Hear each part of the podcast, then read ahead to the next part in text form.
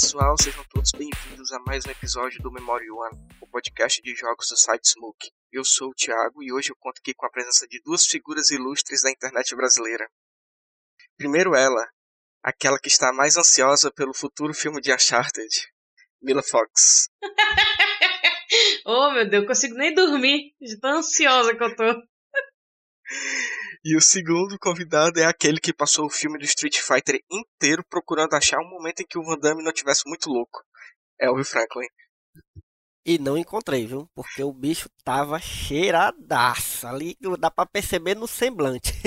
e aí, galera? Enfim, eu estou muito contente de estar fazendo esse episódio só nós três. Isso é um fato que não acontecia desde setembro do ano passado, com o episódio de Mundo Aberto, que a gente gravou dentro do carro ali no estacionamento do Shopping Benfica. Rapaz, saudade, viu, desse estúdio? Saudade. Estúdio móvel. E o motivo para a reunião de nós três é porque o assunto de hoje é a adaptação dos jogos para o cinema. Então se preparem, pois vai ter muito spoiler de muito filme ruim. Já tô logo avisando, porque quem avisa amigo é, né? Vai logo se preparando aí, gente. É só chorume. Chernobyl. E um último lembrete antes da gente começar esse episódio é só reforçar que a gente está gravando esse episódio pela internet, né? Porque a gente está vivendo a pandemia do coronavírus. Então, respeitem a quarentena e o isolamento, ajudem a salvar vidas. Não seja que nem esse povo que está indo pro shopping. Não vá pro shopping. Fique em casa. Né? E se cuidem. E sem mais delongas, vamos para a primeira parte. Scorpion e Sub-Zero são inimigos mortais mas são escravos sob o meu poder. Muito bem, gente. Antes da gente começar a falar propriamente do episódio, eu vou explicar mais ou menos como vai ser feito o recorte. Né? Em primeiro lugar, a gente vai falar apenas dos filmes em live action, ou seja, com atores e atrizes reais de carne e osso. Né? Então, não vão entrar longos animados, nem série em live action e nem animações. O segundo ponto é que a gente dividiu os filmes por décadas, então os blocos vão ser a década de 90, a década de 2000 e a década de 2010. E a gente vai conversar sobre três filmes de cada década dessa, né? E no final a gente vai falar um pouquinho sobre os filmes futuros e os filmes feitos por fãs, que na minha opinião é talvez a melhor tipo de produção já feita para esse segmento de adaptação de, de filme de jogo. É, mas antes da gente começar propriamente dito a, a entrar no assunto, né? É, eu queria saber para vocês que é que vocês acham que pode ser considerado uma boa adaptação? Né? O que levam vocês a crer isso? É apenas o roteiro ou existem algumas coisas a mais? Assim? Cara, é, adaptação de, de jogo, assim, na verdade, adaptações no geral, assim, quando você passa de uma mídia, né, para a, a mídia do cinema, é, é um negócio muito problemático, né? Porque muita gente espera que, que exista uma fidedignidade. Não sei nem se existe essa palavra, mas talvez exista. As pessoas querem que seja o mais próximo possível da mídia original, né? Então, é muito comum a gente ver quando tem adaptação de livro, a galera dizer, ah, não, mas o livro era melhor, porque não sei o que, e, e essa já tá cansado, né? A gente já tá meio cansado dessa conversa, porque a resposta simples e, e básica para isso é, cara, são duas mídias diferentes. Por mais que o material original é, tenha, sei lá, detalhes diferentes, são duas mídias diferentes. Então, por mais que a gente tentasse fazer é, é, uma adaptação tal e qual, não era possível. Por mais primor que o roteirista fosse, tivesse, ou, ou, ou o diretor e tal. Não tem como. Só que é o que rola, né? Em caso de jogos, eu acho que é um negócio é, que vai muito, muito além do, da questão da literatura, por exemplo. Eu acho que é mais parecido, por exemplo, com. mais próximo, pelo menos, com adaptações de peças, por exemplo. Adaptações de peças também são difíceis de fazer porque é, você está vendo, é, na, no caso da peça, você está vendo. Os lá tem atores também, tem movimentação, você consegue assistir. É um negócio também audiovisual, né? Porque você está assistindo e ouvindo os atores ali. E aí muita gente faz, quando faz adaptação de, de peça, eu lembro muito daquele filme que teve recente, o Fences, né? Que é, uhum. em português eu não lembro agora, é uma cerca entre nós, não é? Uma, uma coisa, é uma coisa assim. que é com Denzel Da Viola Washington, né, a Davis? Viola Davis, Sim. isso. E eu, eu detestei o filme porque o filme ele é a adaptação de uma peça, que inclusive os próprios atores já tinham feito a peça, né? E ele é tipo a peça filmada. Sabe? E eu acho isso desleal, assim, sei lá, eu acho não é pra, sabe? Se eu quisesse ver a peça, eu ia atrás de ver a peça. Mas enfim, tem seus méritos também. Tem até um filme do Spike Lee que tem no, no- tem até na Amazon Prime, ele foi feito para Amazon Prime, que é esse, esse sim, é literalmente uma filma, uma peça filmada, e aí ele não esconde isso e tal. Mas é difícil porque são duas coisas parecidas, né? Então, no caso do videogame, eu acho que ainda é um nível a mais de, de dificuldade, porque no caso do videogame, as- nós que somos os usuários ou consumidores né, do, do- do negócio, a gente a gente joga o videogame, então a gente participa quase diretamente do da parada, da mídia, né? A gente tá é, se- por mais que tenha uma história que a gente às vezes, né, em alguns jogos tem histórias que a gente não pode sair dela, mas a gente tá se colocando muito no lugar do, do personagem ali, né? Tá um, tem um nível de, de, de imersão, às vezes, que. E aí, isso no, no, no cinema, é, a gente talvez fique esperando muito que a gente tenha isso também no cinema. E é diferente, porque a gente não vai ter nenhum controle, né? Então, agora sim, são muitos os, os, os detalhes, os fatores que fazem com que a gente reclame tanto de adaptações de jogos. A gente, assim, né? No geral, as pessoas, principalmente os que são fãs dos jogos. Então tem tipo, ah, muita gente quer que tenha detalhes que, que sejam referências ao jogo. Ou muita gente quer que a história seja a mesma do jogo. Sabe? E é aquela história, é muito difícil. Então, não sei, não sei dizer o que, que seria uma adaptação ideal de, de jogo. Mas eu posso dizer com toda a firmeza de que eu, na vida, nunca assisti uma boa adaptação de um, um jogo de videogame para um, para o cinema de qualidade. Assim, no mínimo, no mínimo uma qualidade mediana. Isso é se a gente fi- ficar em live action, mas porque eu costumo dizer que existe sim uma adaptação muito boa de jogo para cinema, que é o filme Angry Birds. É a melhor, para mim, é a melhor adaptação. Sério mesmo, sério mesmo. É a melhor adaptação de jogo já feita, assim, para cinema. Porque o resto a gente vai falar aqui, né? Cara, muita gente fala, inclusive, que a adaptação de game pra cinema é a única adaptação que vai perdendo, né? Porque o nível de interação que a gente tem com o jogo no cinema é algo muito mais reduzido, muito mais passivo, né? Que o que, tá, tu, o que tu tava dizendo da galera é, de ser quase que diretamente, eu diria até que é diretamente, mesmo os jogos que são que, que não são mundo aberto e tal, que tem a sua narrativa fechada. Eu acho que a gente tá como agi agindo, né? Assim, literalmente somos nós que fazemos as coisas acontecerem. E no cinema a sensação é completamente diferente.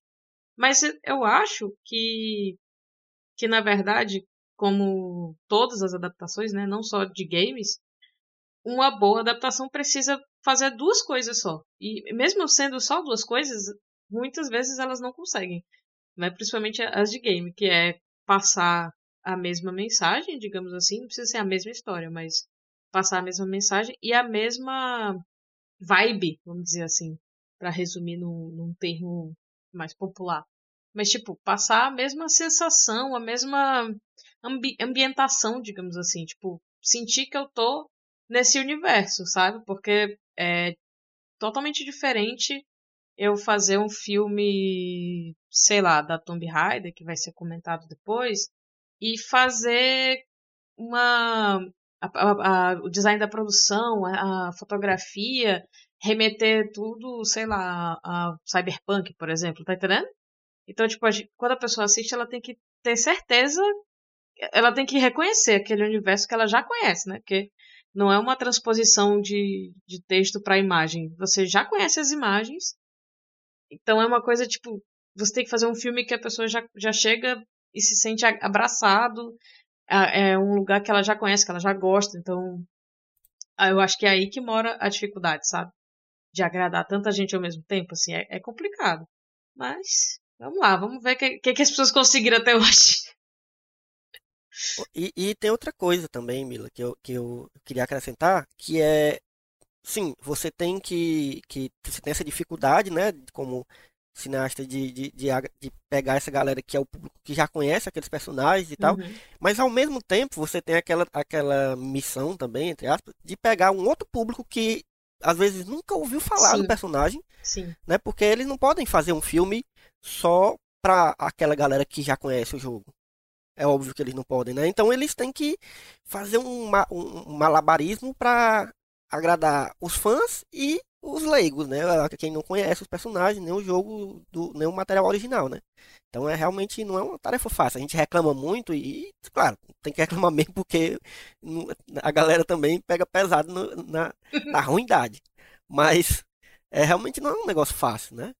E é nesse, nesse jogo aí que, que a galera se perde, né? Tipo, vou explicar isso aqui tudinho, ou vou começar sem explicar. É nisso aí que, que a galera escorrega. É, eu concordo com o que vocês disseram. Acho que uma boa adaptação ela tem que é, ir pelo caminho de tanto agradar o fã antigo e, e chamar gente nova, né? Então isso é muito complicado, é, porque a gente pode pensar possíveis soluções para resolver isso e nenhuma das soluções que a gente pensa dá certo porque elas de certa forma já foram tentadas e não, não avançaram. É, o que eu acho é que não vale muito, por exemplo, você filmar a história do jogo em si, né? Uma história que todo mundo já conhece, porque é, não vai agradar os fãs, provavelmente os fãs que já jogaram o jogo. Eu digo, eu digo isso por conta do Tomb Raider, o mais recente de 2018, que ele é praticamente uma filmagem do, do reboot de 2013. E ele é um Uhum. filme muito ruim.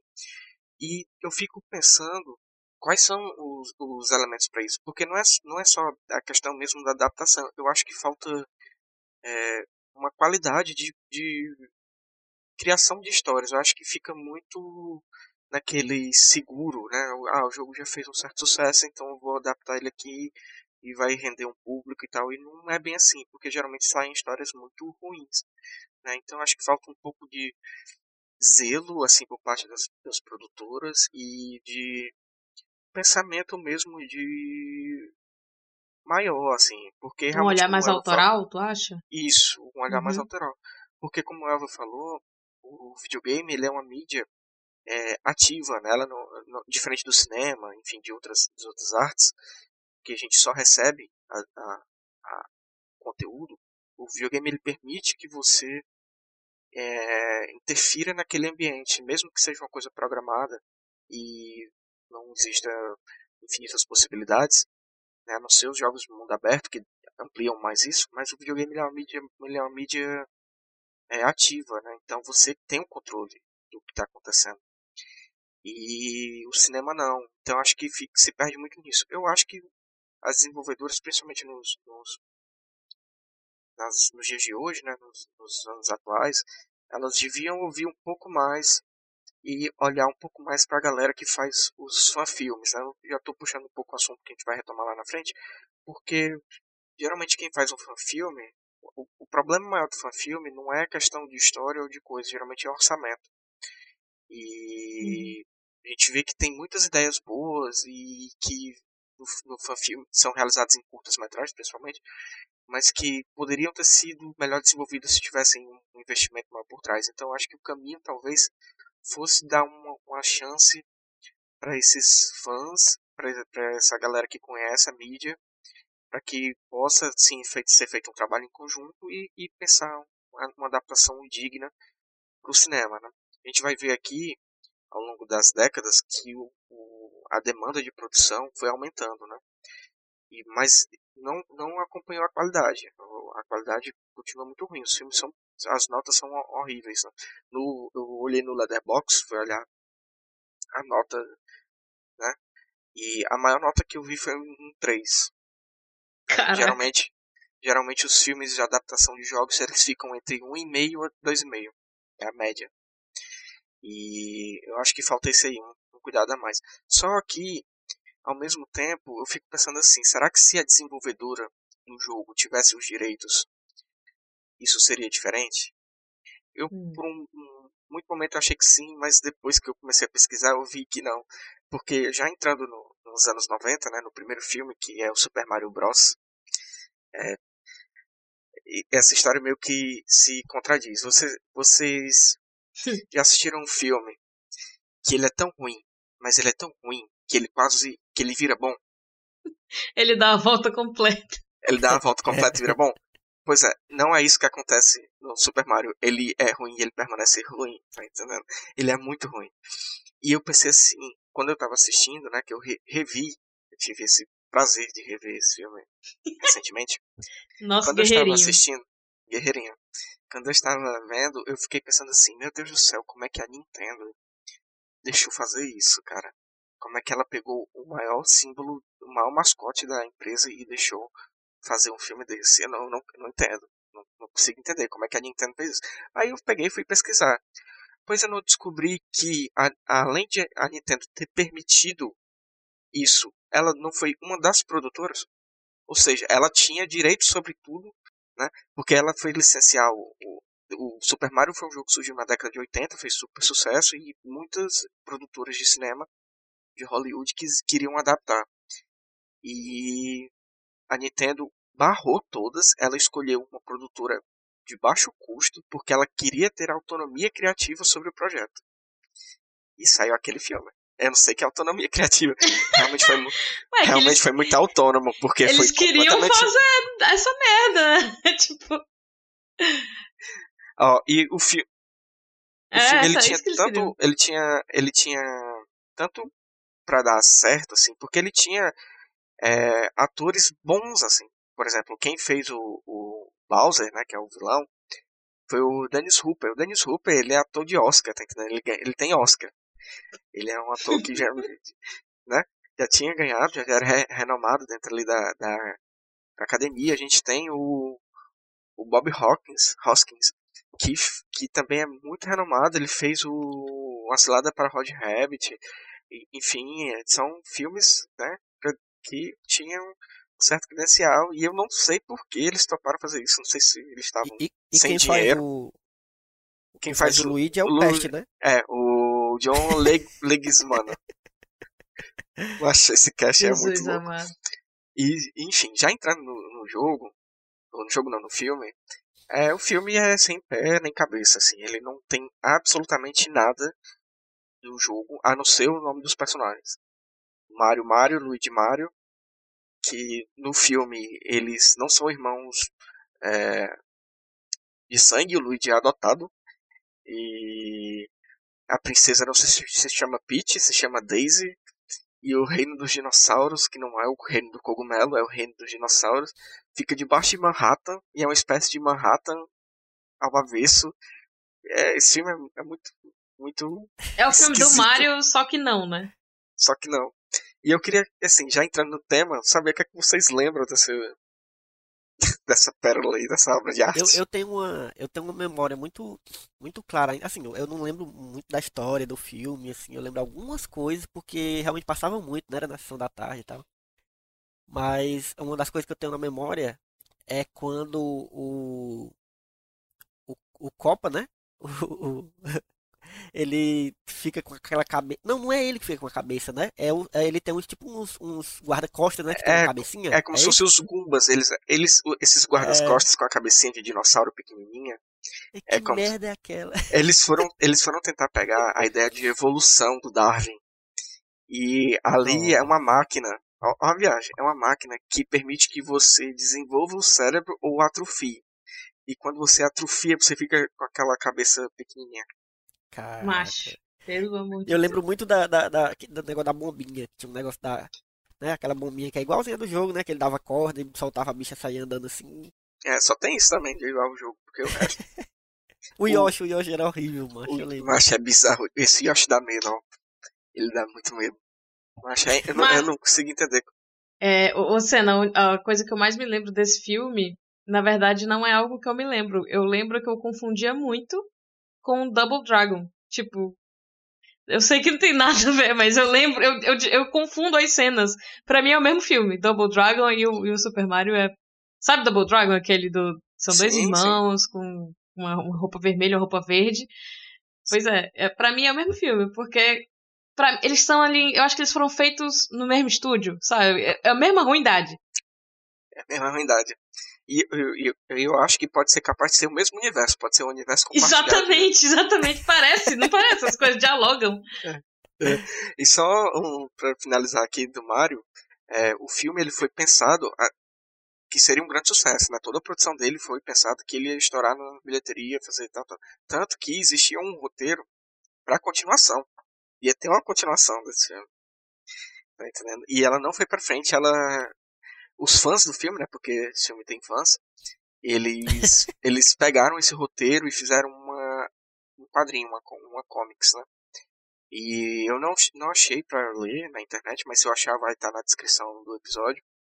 Pelo menos um link para direcionar para algum lugar. É, mas pelo que eu andei pesquisando e tipo reviews, né? O pessoal disse que esse, esse, essa HQ feita pelos fãs ficou melhor do que o filme. E eu não duvido, porque não, não tinha como ser não muito pior muito do que difícil, aquilo. né? Também. Não. E o Double Dragon, que, como a Mila falou, ele é um filme que veio logo em seguida. Ele é do ano posterior. O Super Mario ele é de Olha aí. 93 e o Double Dragon é de 94. Então eles foram feitos ali um, um pertinho do outro. Eu sabia que tinha alguma coisa aí. Entendeu? Sabia. O Double Dragon também não é uma adaptação de, de É, videogame também? É, ele tava na lista É. inicial, aí eu cortei ele porque ele era ruim demais pra estar na lista dos filmes ruins. Caraca, entre ele, Caraca, ele não consegue ser ruim nem pra entrar na lista. No fundo desse poço ainda tem um alçapão, né? Tem, tem, tem um outro filme também na década de 90 que é muito ruim, que é a continuação do Mortal Kombat. Esse eu acho o pior filme disso, de, de videogame feito na década de 90. Mortal Kombat Annihilation. Esse filme é horrível demais. Muito ruim. Eu lembro, eu lembro desse, eu lembro desse. Mas não, ah, não é o de 95 que tu tá falando. Não, não, não. O primeiro é, é razoavelmente a melhor adaptação, se a gente puder botar assim, da década de 90. O segundo, que é a continuação direta, que inclusive começa do ponto que termina o primeiro, é muito Ave ruim. Maria. Se o Mortal Kombat é o melhor do- dos anos 90. Mas estou me, mas estou me adiantando, né? Estou me adiantando. Mas deixa eu perguntar uma coisa. Deixa eu perguntar uma coisa antes da gente passar reto do, do, do Mario. Vocês acham que 2020, né, assim, pensando que o mundo vai sobreviver ao corona e voltar com uma normalidade assim parecida à anterior, vocês acham que Super Mario tem chance assim de fazer ter um remake, alguma coisa assim? Um Já tá programado. no Eu vou falar sobre isso lá na Não me frente. diga Sério? isso. Ó, mas eu só vou 2022. assistir. Parafraseando Alcione. não me diga isso. Não me diga isso. Eu só É, vou você não- assistir se o Mario for o Daniel Day-Lewis agora. Porque se, se tinha um... Na verdade, o filme ele tá, ele tá previsto para sair em 2022. Eu não sei se vai atrasar. E ele vai ser uma animação. Vai ser estilo Sonic. Ah, ah então... Com bem. animação live action, assim. Porque o Sonic aparentemente deu certo. Aí a Nintendo vai lá e vai fazer também. Tomara que o Daniel Day-Lewis duble, pelo menos, então.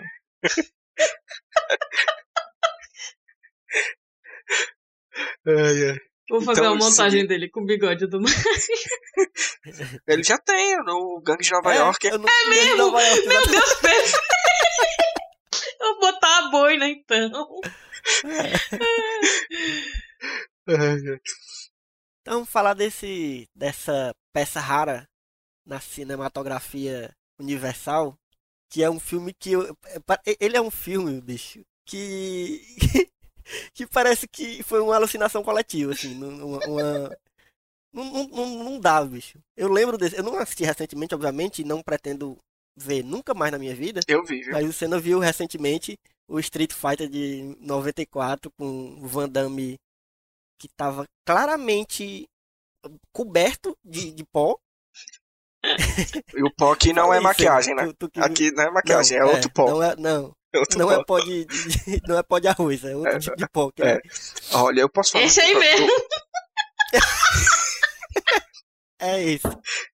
Eu, eu posso falar, eu posso falar que eu assisti esse filme certo, porque além de, de assistir, eu ainda assisti dublado, certo? Que é a melhor maneira de assistir esse filme. Aí sim. Mas tem algum momento na, no- na vida do Van Damme que ele não tivesse cheirado, gente? Assim, só. Só pra saber. Porque quando- no- no Talvez- Gugu ele tava talvez cheirado, ele- gente. Não, com certeza. No Gugu ele tava. Inclusive afetou a. a ereção. né, Com a Gretchen, não era com a Gretchen. né? Grandes Era. momentos da televisão brasileira, meu Deus. Anos 90, minha gente. Vocês notaram que nessa viagem do, do Van Damme aqui pro Brasil, ele só tinha essa roupa que ele foi no- no- na TV? É, uma calça Cara, jeans, né? É uma calça E uma jeans, camiseta, uma né? camiseta. Uma camisa branca. Que é inclusive a mesma roupa que ele usa no filme. Será se ele terminou a filmagem e veio direto já? Assinem a campanha Um Guarda-Roupa para Van Damme. Van Damme no Queer Eye. Pois é, gente. Enfim, eu revi recentemente essa- esse filme. E esse filme é todo errado, bicho. Ele é errado de um, de um nível assim que não dá. Não dá pra. Não dá pra passar pano nem nada do tipo. Porque. Vamos lá, vamos começar pelo plot, né? O Street Fighter, o jogo, o protagonista é o Ryu, que é um japonês, né? E, enfim, tem, o, tem os outros personagens, tudo mais, o protagonista é o Ryu. Nesse filme, além deles colocarem o protagonista como o Gaio, que é o Van Damme, Uhum. eles transformaram o Ryu num contrabandista, macho. no contra... Não O lembrava, Ryu, não. ele rouba armas e vende armas. Caraca. É tipo assim... E, e o Bison também é todo... por- O, o, O coitado, Bison não é o Raul ali- Júlia? É, era isso que eu ia falar. É, o, o bichinho. Gomes Adams. Já começou errado. pra fazer o, o bicho, mano. E ele, ele já tava doente. E tudo isso. E botaram. Ele não e morreu ele é no muito... filme? Não tinha essa história? Que ele morreu no não, filme, não, levando ele um tiro? morreu depois. Não, isso aí é o Brandon Lee, cara. É o filho do Bruce Lee. É outra história. Tá bom. Mas quando eu era criança, me, me contaram essa história de que o Raul Júlia morreu fazendo Street Fighter. Eu acho que era Ai, alguém querendo Deus, gente. apagar ele da tua memória, entendeu? Talvez. Ele. Enfim, o filme é todo errado. E, ach... e eles mudaram tudo. Por exemplo, o. O, Honda, né? Que era um lutador de sumo, né? Porque Uhum. o grande plot do jogo é um torneio de artes marciais. Pra provar quem é o mais forte e tudo. Aí chamam gente de todo mundo. Aí, aí tem uma subtra... a subtrama da Shadalu, que é a empresa né, do Bison, que quer go- governar tudo, que desenvolve tecnologias, enfim, tem toda essa trama por trás. O filme não aborda nada disso. né? Ele é um exemplo de como não adaptar um jogo. Porque aí a gente vai pegando os lutadores ao redor do mundo, né? Aí tem o Honda, que era outro, o outro japonês, que era lutador de sumo. Né? E ele tinha todo o background ali e tal. E no filme, eles transformaram o Honda no cameraman da Chun-Li, Caraca, que era uma repórter. Cara. qual é No- o plot jogo desse filme, bicho? Eu não me lembro. Qual é o plot? O plot desse filme é assim: o Bison é um terrorista que ele sequestrou várias pessoas e ele pede um resgate de não sei quantos. Eu, eu acho que a dublagem foi errada porque era, eu achei muito pouco, era tipo 2 milhões de dólares. Eu acho que era pra ser 2 bilhões, né? enfim. Mas enfim, ele tem esse, esse plot e o Gaio é o coronel do exército que tá atrás de caçar o Bison, prender o Bison, enfim, tudo isso. O plot é Entendi. o mais genérico possível. E é muito E americano eles- também, né? Com certeza. O, o herói principal tem uma bandeira dos Estados Unidos tatuada no braço. Eu acho que por isso que mudaram o o protagonista, né? Da- Porque o, o- não vamos botar um protagonista, um cara que é, é- o Rio é chinês, é? O Ryu é Ou era japonês. japonês? Ryu é japonês, né? Iam colocar, obviamente, um, um militar americano. Claro. É, mas aí eu penso o seguinte, Elva.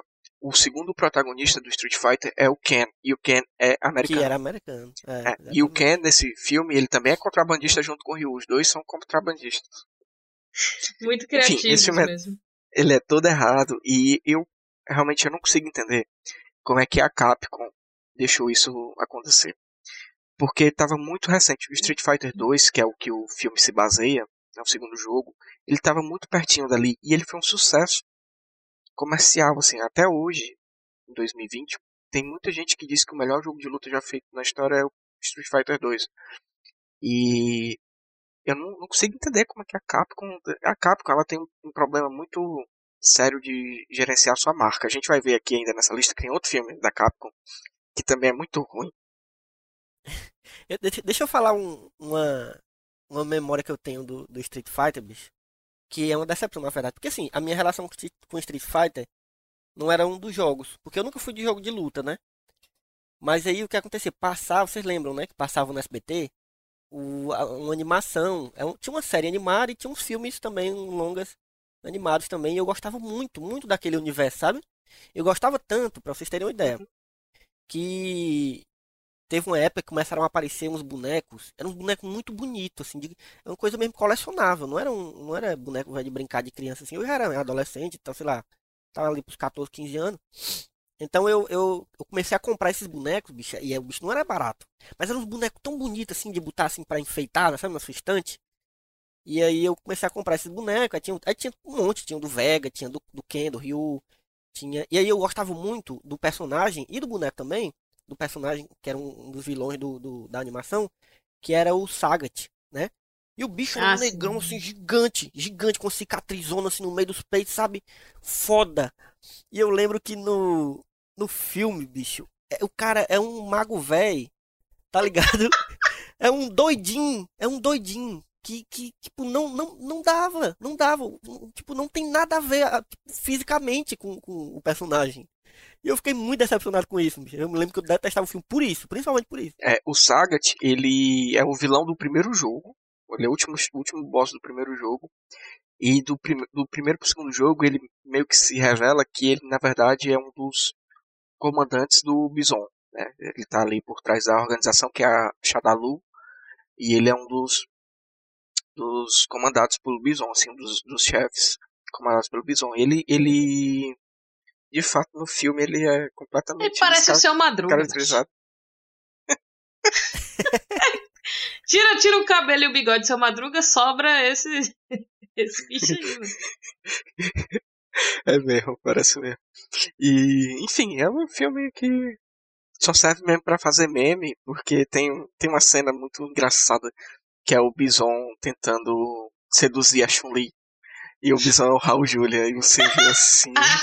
Pelo amor de Deus, mano. Não, não dá certo. E tem umas, umas pérolas, tipo, ele quer destruir um local para construir a cidade dele, que vai ser a Bisonópolis. É umas coisas meio, meio infantil, mas uma coisa meio, meio idiota, sabe? Assim, que não faz o menor sentido.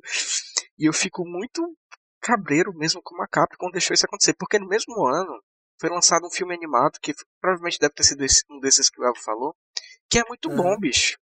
Eu, é, eu acho uma das melhores animações de jogo, e que é o Street Fighter 2 anima, é, Animated Movie, e eu não, não consigo entender, assim, como foi feito essa licenciamento dessa marca, assim. Mas o filme é muito ruim. Mas, Senna, o, tu tem essa informação se eles foram, tipo, muito criticados pelo Brasil inteiro, se eles foram fracassados na época? Porque, tipo, a gente olha hoje. Claro que a gente já achava ruim quando passava na TV, mas, sei lá, o, o público americano, digamos assim, achava ruim, foi, foi foi fiasco de bilheteria, esse tipo de coisa, tu sabe dizer? É do, do, do, público brasileiro, eu não sei dizer assim como foi a reação, mas eu posso pegar aqui o total da receita e do orçamento. Ele custou 35 milhões de dólares para ser feito. E ele teve uma receita maior, ele faturou 99. Então ele se pagou. É. Mas eu acho que essa, esse rage depois veio, veio muito depois. O Van Damme, na época, nos anos 90, né, tava é. ali no auge da, da, no meio dos brucutu ali. Então eu acho que também um dos motivos de terem colocado. Acho que pensaram assim, já que a gente não pode botar o Van Damme pra ser o, o Ken, vamos botar o, ele pra ser outro, outro, outro personagem e bota o personagem pra ser o protagonista, foda-se.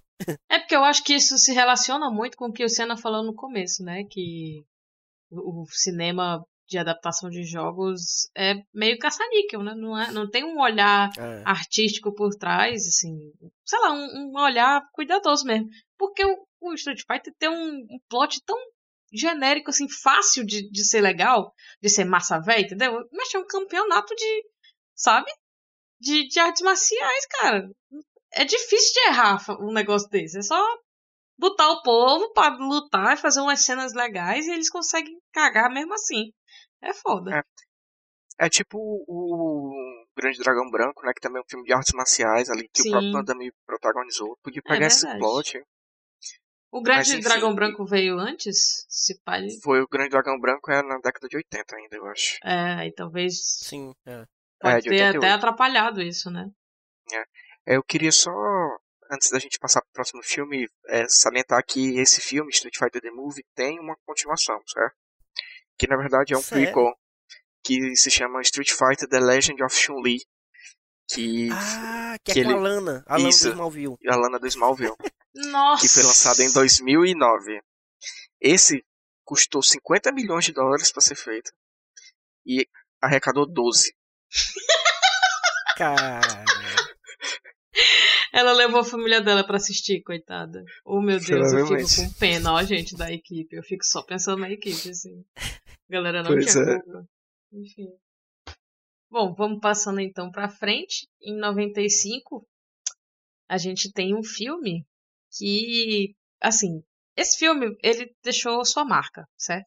Você pode achar o que você quiser dele, mas todo mundo dessa época que assistia esse filme na SBT principalmente, tentava fazer o diabo do golpe do Liu Kang no amigo quando tava brincando de lutinha na rua, assim. Eu não conheci nenhum menino que não tentasse fazer o golpe do Liu Kang. Tudo bem que podia ser por causa do jogo, mas quando passava o filme a gente ficava animado, entendeu? Então não tinha muito essa ideia de que, nossa, que filme ruim que vai passar hoje. Não, era o filme do Mortal Kombat, que era tipo, massa véi.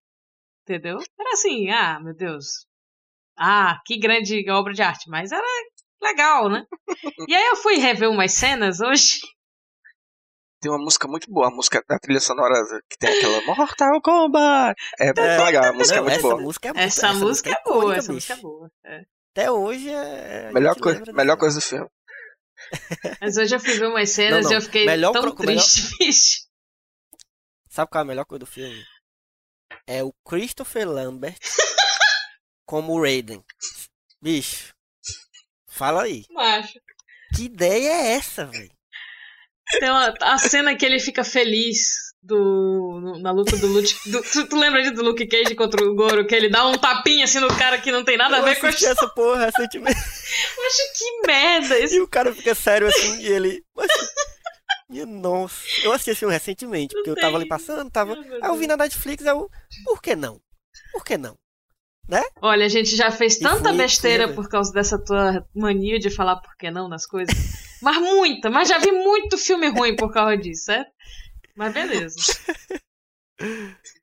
Mas assim, é, um- é realmente, o- o- era um filme que eu. Eu quis rever exatamente por isso. Porque é um filme que eu realmente ficava muito animado quando eu, quando eu via na TV. Mas aqui, e, e também tem a mesma coisa do Street Fighter, assim, no sentido de que a, a minha experiência pessoal, né? Eu Uhum. também, não- como eu falei, não gostava de filme de luta. E obviamente. Ou de filme. De jogo de luta. E Mortal Kombat eu detestava também. Porque Era ruim, né? era muito melhor do que eu, meu irmão mais novo. é, certamente é isso aí. Sempre. Entendeu? Então era por isso. Meu irmão, meu irmão mais novo, ele era muito bom em jogo de luta. E eu era ruim. Então a gente ia pra locadora e, e era assim. Tipo, quem tinha o dinheiro pra pagar, escolhia os jogos, né? Obviamente. E ele sempre jogava ou futebol ou jogo de luta. Eu detestava. E aí, ele, como ele era mais novo, eu era maior do que ele, quando eu, ele ganhava de mim, macho, eu metia a pé nele. mano. Metia a pé nele, assim, sabe? Puto. Hoje em dia, o homem tem dois pau maior do que eu, né? A largura do homem. Enfim, né? O cara personal trainer, eu não gosto nem de lembrar, não quero nem lembrar ele, porque ele pode querer se vingar hoje em dia e eu corro risco de vida. Verdade. Mas, mas assim, ele tem, o Mortal Kombat, ele tem isso também de, de ter um universo muito legal, né? O universo do jogo. E, e, e, e no jogo a gente vê um pouco disso, assim. Por mais que seja um jogo de luta que pareça que só seja vários caras brigando e uma mulher, um ninja e tal. Não, o, o- no jogo a gente vê um pouco da história do, do, do, do jogo, né? Do universo. Bem por cima ali, no, no- né? por trás, no, no, no pano de fundo, mas a gente vê. E aí no filme é quando a gente vê essa história explanada, né? Então eu acho que o que me animava era isso, era ver que cada personagem daquele jogo, porque os personagens são muito legais, assim, o, o visual deles, né? Eles, a gente sempre é, atentava muito pro visual do, do, do, dos lutadores. É. E aí você vê aqueles personagens tendo uma história própria, era muito legal. Era muito legal. Eu acho que era isso mais que me animava no, no, no filme. É, menos o Johnny É. Cage, né? Que o visual dele no filme era só ser um, É. um branco. branco já, inclusive ele É. faz Teen Wolf. Fez Teen Wolf. Ah, é? acabou já. Não É. sabia não. Caraca. Ele é pai de um Eu- personagem. O, o- em relação à adaptação em si, eu, eu acho esse filme a melhor adaptação da década de 90. Porque ele pega é, basicamente a essência do primeiro jogo, Uhum. em termos de história, e adapta para o cinema. Então, o primeiro jogo é basicamente o que a gente vê na tela. Né? Do torneio, é, a questão do, do outro do Outer Worlds ter ganhado nove vezes seguidos o torneio e que se ganhar a décima vez eles têm o direito de invadir o reino da Terra e que o Raiden tem que achar os lutadores, enfim, a história é basicamente a mesma. É, eu gosto do- desse filme porque ele respeita, ele tenta respeitar o máximo possível as etnias dos personagens do jogo no na adaptação, né? Então, por Uhum. exemplo, o protagonista, diferentemente do Street Fighter, que o Ryu era um japonês e o protagonista do jogo passou a ser o, o Gaio, né? O jogo não, do filme passou a ser o Gaio, que é o Van Damme. No no Mortal filme do Kombat. Mortal Kombat, o Liu Kang realmente é chinês, que nem o personagem é de fato no jogo. E eles respeitaram muito isso, foram muito muito respeitosos e, e isso agrada, né? Porque é uma, um retrato é, fiel, o mais fiel possível É, do ele até na- parecia, na tela, né? É, ele parecia muito com o bonequinho né, do, do jogo. E ele tem um plot todinho, né? O primeiro jogo tem o Goro como subchefe, tem a, o Scorpion, tem o Sub-Zero, tem, enfim, tem todos aqueles personagens do filme, tem no primeiro jogo. E eu, a- hoje em dia, eu revi também recentemente, e assim, hoje em dia, eu acho que o filme ele envelheceu bem até certo ponto, os efeitos visuais são horríveis, mas isso é um... Bizarríssimo. O. Goro é bizarro demais, velho. Parece os uma efeitos tartaruga visuais- O ninja. Reptile, o Reptile. É, exatamente, é meu. mas em, ter... mas em termos de é, coreografia de luta, assim, eu acho um filme bem ok, assim, não acho ho- horrível, horrível, não. Eu- desses da década de 90 é o, é o que eu mais recomendo, assim, se você precisa começar a assistir adaptação e quer uma recomendação de filme, o primeiro Mortal Kombat. Agora, agora é, tu vai falar ainda de Mortal Kombat, né? Eu acho que vale a pena é, só dar uma indicação. Viciado, viciado. e- tem que, tem que um cancelar. que tem a ver aqui. Não, mas é realmente uma indicação muito boa, que eu acho que as pessoas tinham que ir atrás, porque tem um, uma animação, um longa animado, recente, agora de 2020, que é Mortal Kombat Legends Scorpions Revenge, que é um, um- uma animação feita pela Warner, né? A mesma galera que faz as animações da, da, da DC e tal, então é, tem uma qualidade bem massa. E é uma história, eu gostei muito da história, porque praticamente eles contam a mesma história do filme, né? A história do torneio e de como né, o Raiden recruta a, a galera lá, o Liu Kang, o, o- o- a, a galera que vai, né? A, a Sonya Blade e tal. Uhum. Só que tem um foco também no, no Scorpion. Porque, no Scorpion, porque o Scorpion, ele é um personagem que todo mundo gostava dele, né? Assim, eu lembro que no- na época do videogame, todo mundo gostava do Scorpion, porque ele tinha aquele Get Over Here, né? Que puxava o, o- a galera e tal. E, e ele realmente era muito massa. Aí eles bo- botaram um foco também na história do Scorpion, e eles contam, eles colocam o Scorpion como um, não como um vilão. É- ele é tipo, ele tem uma história é, é, é, triste no começo do filme, assim, e ele fica tipo como se fosse um, um anti-herói, sabe? Sim. Então eu acho que vale muito a pena a galera ver o- o- essa animação. Eu Mas- gostei muito. E parece que vai ser um, um- um- um universo, assim, tipo como eles fizeram também no- nas animações da DC. Vai ser tipo uma- Mas- um universo continuado, assim. Conta a história de como ele acabou com uma cobra dentro da mão dele. Conta, conta. Mas, rapaz. E eu não vou dizer não, que é pra galera ficar curiosa e. Eu só queria complementar o que ela falou, porque o, Scorpion ele, ele muda de lado, né? No início, no primeiro jogo, ele luta do lado do Outer Worlds, ah, é, tem. e não sabia. depois ele Não muda de lado, vai pro, Lembrava pro. Reino da Terra e luta do lado dos, dos enfim, nos outros, nos outros jogos que se desenvolve tudo isso por, muito por conta do background dele, né? Que a Mila quer assistir. E, mas é muito bacana também. Eu gosto muito do personagem. Eu gosto, é sério, eu gosto muito do personagem. Eu acho ele Não, ele é muito massa bem mesmo. desenvolvido e tudo. Enfim, Só pra gente fechar o bloco aqui do, da década de 90, eu vou mencionar os outros dois filmes que são adaptações de jogos que foram lançados, que é o que a gente já comentou, inclusive já passou por cima dos dois, que é o Double Dragon, de 94, e o Mortal Kombat Aniquilação, que é a continuação direta desse filme do Mortal Kombat que a, a Mila falou, né, que é horrível. Esse Mortal Kombat Aniquilação, passe longe. É muito ruim. É sério, é muito ruim. Ele, ele é, Eu não lembro muito dele, não. ele é muito ruim. O- os principais atores saíram, o único que permaneceu idêntico foi o Liu Kang. E. Porque, enfim, era o protagonista, né? ia ficar muito esquisito se eles mudassem. Mudaram, mudaram o ator que faz o Raiden, que é o Christopher Lambert, né? Como tu falou. Mudou tudo, Uhum. e os efeitos são bizarros, são mais bizarros que o primeiro. E, enfim, não, não, vale a pena. É de quando? 98, é? 97. Jesus. 97. É. Bom, gente, esse foi esse o bloco dos filmes adaptados de jogos da década de 90. Agora a gente vai dar uma pequena pausa e a gente já volta com os filmes da década de 2000. Mortal Kombat! Bom, eu não vou para casa. Eu vou pegar o meu barco e vou subir aquele rio. E eu vou chutar o traseiro daquele desgraçado do Bison com tanta força que até o próximo candidato a Bison vai sentir dor. Agora quem quer ir pra casa? E quem quer ir comigo? Bom, gente, e aí? Vocês se recuperaram desse primeiro bloco, hein? Só filme bom. É, a gente vai agora dar início à segunda parte, que é para falar dos filmes da década de 2000.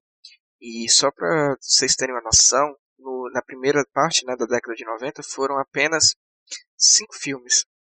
Já na década de 2000, esse número quase quadruplicou. né? Foram mais de 15 filmes lançados e inspirados em jogos. Né?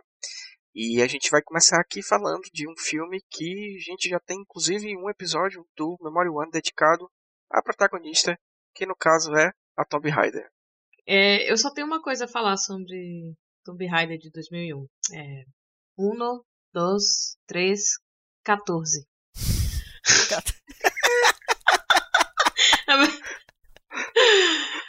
ah, então, pois é. Esse, esse filme tem uma música muito boa e tem a Angelina Jolie, que é, na minha concepção foi uma excelente escolha pra fazer a Lara Croft daquela Eu época, também, pelo menos. E assim, o, o primeiro filme eu acho até legal. Pelo menos uh, o que eu tenho de lembrança, entendeu? Eu acho, eu acho legal de, de tipo, ah, hoje vai passar na Globo, massa, vou assistir, entendeu? Esse é o nível de legal. Na, pelo, pelo menos assim, pra, pra Mila daquela época que não tinha muitas opções, né? Hoje, eu- hoje eu tenho Netflix, hoje eu tenho outras coisas que eu posso estar assistindo, mas ele era até bem decente. O negócio é que o, segundo é ruim demais, macho. E eu lembro que eu fui no cinema, porque esse era o nível de, de fã de, de Tomb Raider, entendeu? Eu falei, não, eu vou ver o, o mistério da vida, o significado. Não, não, não sei, não me lembro. Círculo da vida. Alguma coisa ridícula desse jeito. E aí que é. Sabe, ele é legalzinho, ele, ele até teve algumas consequências dentro do, do próprio jogo, né? Como a gente falou no podcast sobre Sim. Tomb Raider. Mas é aquela coisa. Ele não é feito com o coração. Ele só tinha a Angelina Jolie, que já era o, o ma- o maior motivo da pessoa ir assistir, porque ela realmente parecia a Lara Croft, a personagem daquela época.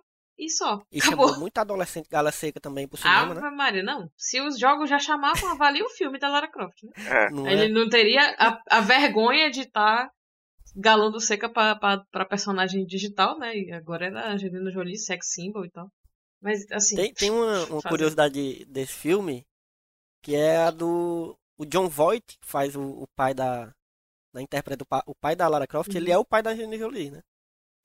Eu, eu- eu- quando eu fiquei sabendo, eu lembro que, que é, eu fiquei sabendo disso, tipo, na época, eu fiquei, caraca, que genial! Eu tô sabendo Uhum. disso agora eu tô tipo, uau! Legal. Quantos anos você descobriu que Eu tô pesquisando quem é John Voight, macho. Eu tô aqui. Quem que é John Voight? Não, é o cara também fez lembrei, Anaconda, eu lembrei. lembro dele da Anaconda. Putz, caraca! foi longe, viu? Foi longe. Eu, eu revi recentemente, porque ele entrou no catálogo da Netflix. Né? A Mila falou da Netflix aí, tá? Tem o primeiro filme lá, acho que tem o segundo também. Eu não vi. E assim, na minha cabeça, ele era melhor do que aquilo que eu assisti. Ou seja, ele piorou pra, mim. Porque, enfim, o roteiro, ele é genérico, assim, ele tem um zelo. Eu acho que muito do filme foi por conta do marketing em cima da Angelina Jolie, né, que já era esse sex symbol e estava fazendo a Lara Croft, que também era considerada um sex symbol em um dos jogos, então foi muito no trem desse hype, né?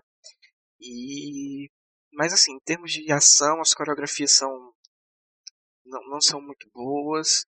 É, tem a, a, música legal, né, como a Mila falou, e mas a ação não é muito boa. O roteiro também é um, um pouco repetitivo, né? As coisas demoram para acontecer e tem todo um clima conspiratório por trás assim e que não se comprova muito, muito bem executado mais para frente. E a coisa que é, eu mais me lembro é a sequência na, na mansão dela contra aquele robô. E é isso, assim. É, eu também lembro bastante dessa, dessa cena aí. É, eu não lembrava de quase nada, mas eu, eu, tinha uma memória carinhosa em relação a esse filme. Eu falei assim, não, acho que eu gostei.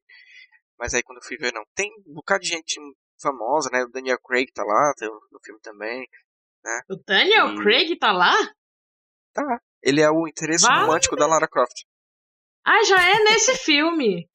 É... Na minha lembrança era no segundo só. Não, é no primeiro. Ele que ele morre, aí ela tem que. Spoiler, né? Mas não assista, é ruim. Ele morre. E aí ela tem que voltar no tempo para salvar ele, né? Porque o plot do, do, do, do filme é segundo. é sobre. É, não, isso é no então, eu acho, eu acho que eu tô misturando, então, os dois. E os dois são igualmente ruins, é possível. É, os dois provavelmente. E, e não pense que com o tempo ele, as pessoas aprenderam a fazer isso, porque o filme de 2018 é pior do que esses dois de agora. Eu acho. A Maria que hate, mano. Eu, eu acho. Eu, tem um texto do Só Mais Uma Coisa que eu escrevi que vai estar na descrição. É, eu acho a escolha da atriz muito boa, eu gosto da Alice Vikander, Também. mas o, o roteiro é muito ruim, cara. É, é um negócio assim, é triste. É, e pior que eu tava esperando muito, ó. Tava esperando muito desse filme. É, e eu acho que meio que enterrou, assim, de não ter nenhum filme da Lara Croft próximo, assim, numa data muito perto. E... As coisas com a Lara realmente são muito complicadas, né? Como a gente já comentou no, no podcast. É, o podcast inteiro a gente falou sobre isso, né? E, e os, os filmes, eles, eles meio que confirmam. Principalmente nessa época, 2001, por aí, que foi a época que ela teve a reformulação nos jogos. E, uhum e tudo isso. Enfim, vamos seguir aí. A Angelina Jolie já tá com a vida ganha com esse filme aí. e, e é isso aí. Então vamos falar de. Vamos falar de coisa boa, né? Vamos falar de zumbi. É, meu Deus. Eita, Deus! Resident Evil, o hóspede maldito. Ah, Jesus. Rapaz, tinha esse nome. É, tinha, tinha. Tinha que ter esse subtítulo, né? E o, o engraçado é que o, esse Resident Evil, né, de 2002, que é o primeiro de 26 filmes que tiveram, é... ele é dirigido pelo Paul W.S. Anderson. Não confundir de jeito nenhum com Paul Thomas Anderson, que é um diretor que merece respeito. Quando é, eu tava crescendo, eu confundia muito. Não, é, pelo amor de Deus. O Paul W.S. Anderson, ele é, na verdade, ele não é diretor. A profissão dele é ser marido da Mila Jovovich. ele é o diretor também do Mortal Kombat. Isso. Do, do, do que a gente falou, do primeiro, né? Melhor filme dele. experiência. é o melhor filme da carreira. É, ele tinha experiência com adaptações de, de, de jogo, né? Só que aqui, bicho, ele ele tá como roteirista também. Oh, rapaz, então claro. aí temos um problema maior ainda pra, nas nossas mãos, né? Agora sim, eu, eu tenho que dar um mínimo de crédito para ele, porque assim, a gente falou, ah, é foda porque a galera, a galera quer fazer igual o jogo e muitas vezes não dá certo e tal, não sei o quê. Nesse filme aqui, ele olhou assim e disse, legal esse jogo aí. Aí jogou fora o jogo e fez o filme Gostei dele, do nome. É isso. Gostei do nome é, desse jogo. É Não é não, Senna. Eu falei, é, ele, ele ignora quase tudo do jogo, assim. Ele pega só a a coisa base do, do vírus e tal, mas. É, ele muda a protagonista, que não é. Assim, na época eu acompanhei o hype, né? Porque eu era, eu, eu era e ainda sou muito hy- hypado em Resident Evil. E na época a gente ficou. Nos jogos, é, né? Nos jogos, obviamente. E a gente ficou assim, meu Deus, quem é essa personagem? Quem é essa, quem é essa pessoa? Isso aqui a gente achava que a personagem que ia ser vivida pela Mila Jovovich é, ia ser a Jill Valentine, né? Que é a protagonista do primeiro jogo. E, cara, quando, a primeiro barco que a gente tem, a gente descobre que não é a Jill, coisa nenhuma. E segundo, que nada, nada do jogo tá presente aqui de uma forma adaptada diretamente. né? O que é que, o que é que ele pegou? Ele pegou os símbolos e replicou. Ah, o que é que tem no primeiro jogo? Ah, tem uma mansão. Pô, vamos botar uma mansão. Pronto. Ah, a gente tem um laboratório submerso. Ah, vamos botar um laboratório submerso. Ah, a gente tem... foi, foi jogando essas, esses eh, símbolos conhecidos entre os fãs e misturou num roteiro que é ruim, certo? Não, não vou dizer nem que faz sentido, ele faz sentido dentro da ruindade dele. Ele é um roteiro pífio, horroroso, que ele foi pensado, eu acredito, isso não é, não é uma informação, não li em nenhum lugar, mas pela a sensação que eu tenho, é que ele foi pensado já para ter continuações, ah, muitas continuações, porque ele tem momentos que não explica absolutamente nada, e eu acredito que vai ser explicado nos outros filmes. E, enfim, é, é um desastre. Esse filme é, é muito ruim. Eu também revi recentemente. Todos esses filmes eu revi recentemente. E eu tive esse, essa coragem. E esse daqui foi um dos que eu mais detestei, justamente por amar tanto a franquia, né? Eu acho que faltou um pouco de zelo. Mais uma vez, o Resident Evil é uma, é uma marca da Capcom, né? Faltou um pouco mais de zelo aí da Capcom com, com seus produtos, né? Porque o filme ele fez relativamente sucesso. Ele conseguiu, acho que, se pagar. Ele, ele custou, deixa eu ver aqui. É, ele custou 33 milhões e fez 100 milhões de receita, né? Mas não é só a questão do da receita, né? O filme ele tem que ter também uma qualidade, alguma coisa assim. É aquela questão, como eu falei antes, de ser uma pegada mais autoral. Talvez a gente não tivesse a Capcom, ela tá pensando num reboot, né? Inclusive existem um, uns boatos que vai, vai, vai ter uma série do Resident Evil para Netflix. E isso também já me preocupa, né? Porque a Netflix também, ela faz muita série boa, mas também faz muito cagada. E faltou aqui uma coisa, sei lá, chamasse um diretor que fosse muito bom no terror, ou então é, tivesse uma pegada com filme de zumbi, alguma coisa assim, não sei, faltou alguma, alguma mente criativa por trás. O filme, pra mim, ele é, ele não é 10% do que o primeiro jogo é. é Eu tenho certeza que ele nunca pegou num controle de videogame pra jogar Resident Evil. Tenho certeza. Ele nunca jogou, tenho certeza absoluta. E é muito claro que ele só queria dar emprego pra mulher dele. Porque ele, é como você não falou, o filme claramente foi feito pra ter uma- várias continuações. E não é à toa que a gente vê aí que tem seis continuações, se eu não me engano. É, e eu me divirto muito com, essas com esses filmes. Porque eu acho, eu acho realmente divertido. Eu vejo, eu- eu- há pouco tempo atrás, acho que uns dois anos atrás, É, eu fiz uma maratona. Vi tudinho assim, pá, pá, pá, pá. E é legal porque o, o segundo filme, ele destoa totalmente do, do resto, né? Porque o segundo filme, eu acho que ele deve ter ficado puto com a galera reclamando que não é, a- o primeiro filme não tinha nada a ver com jogos. Aí no, no segundo, não é ele que dirige, é o único que ele, que ele não dirige, ele só escreve. E o segundo, Senna, tu viu recentemente também, Senna, esse Resident Evil Apocalipse 2. Bicho, é, é, então, é, ah, Maria. E aí, o segundo, bicho, ele Não. é, ele tem tanta Não, não vi. referência aos jogos, tanta referência, que, que é só isso, o filme. O filme é só referência, tá entendendo? Ele continua com a, com a Alice como protagonista, mas é, é só referência. É, ele pegou tudo que o pessoal reclamou no primeiro filme, que não tinha, e jogou nesse. Aí ele, ah, eu tô vendo aqui, ó.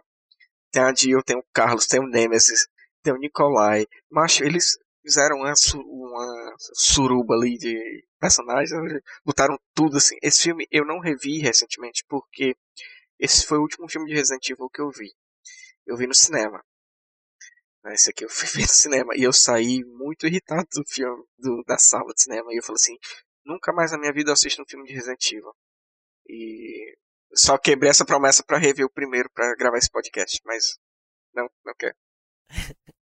Agora sim, quando. Acho que depois do segundo, né? Já que a gente não vai falar mais do, dos do Resident Evil, só pra finalizar esse, esse tópico e a gente nunca mais na vida falar sobre ele. É, eu acho que o Paul W.S. Anderson, ele, ele, ele. Depois do segundo, acho que a galera da, da Capcom, dos estúdios, falaram: Macho, já que tu quer tanto isso aí, pega isso aí pra tu. Eu não quero mais saber, faz o que tu quiser. Eu acho que era isso- exatamente isso que ele queria, entendeu? E aí o que foi que ele fez? Nos outros filmes, a partir do terceiro, macho, não, não existe praticamente nenhuma relação com os jogos. Ele fez o universo dele, com os personagens dele. De vez em quando ele bota ali uma referência e tal, pra quem conhece os jogos também, né? É um, é um negócio bem, bem. Ele torna a, a Alice, né? A, que é o personagem da Mila Jovovich, uma, uma super-heroína, inventa um negócio de clones. Macho, é uma loucura absurda que eu acho muito divertido. Por ele ter tido essa liberdade, eu acho que quando ele estava preso aos jogos, né, ele, ele tinha, ele ficava tentando se soltar, mas tinha aquela, aqueles ganchos. Quando ele teve liberdade, mancha, ele criou o universo dele e ficou legal, divertido, sabe? Você ri das coisas, das putarias, dos exageros. É massa. Mas é isso. Hum. É o maior caso de rebranding, né? Case de sucesso de rebranding. Você pega, pega o nome desse. Pega esse jogo aqui que é sobre zumbis e faz outro completa, completamente diferente. Tá bom. A Capcom gosta tanto dele que ela deu outra franquia, franquia pra ele adaptar. Ah, é, vai ter agora, né? É, Monster Olha aí. Hunter vai ser adaptado A por ele e a Capcom protagonista. quem é Adivinha- que tá adivinha quem dirigindo é? a Capcom? Adivinha quem vai ser Meu protagonista? Deus do céu. Adivinha quem é a protagonista de Monster Hunter? Mila Jojobi. Claro. Enfim, Minha, gente. minha xará. Por causa dela que eu tenho esse nome, sabia? Ah, é? Não, não é. Podia até ser ele por causa do quinto elemento, alguma coisa assim, né? É, é. vai saber. Eu gosto da Jovovich. E Falando naquele tom de culpa, né? Não. Eu gosto. né? é simpática, né? eu gosto mesmo. Simpática. Então, gente, continuando aqui essa maratona, a gente entra naquele que eu considero o melhor filme dessa década, que se chama O Terror em Silent Hill, ou acho que o título em inglês é só Silent Hill, que é uma adaptação de uma franquia da Konami, né, uma franquia de survival horror, mesmo gênero do Resident Evil, e ele é o melhor, não significa que ele seja bom, ele só é melhor que os outros. É, Eu, parece que eu tô dando muito rage, mas é porque realmente se você for assistir o filme com um olhar mais, mais crítico, assim, você não tem como gostar de muitas coisas. Mas o, o que é que eu acho legal desse filme? É a trilha sonora, porque ela é composta pelo mesmo compositor do, da trilha dos jogos. Eu achei isso bacana. Acho que foi uma boa homenagem, assim. E eu acho que o ambiente é muito bom.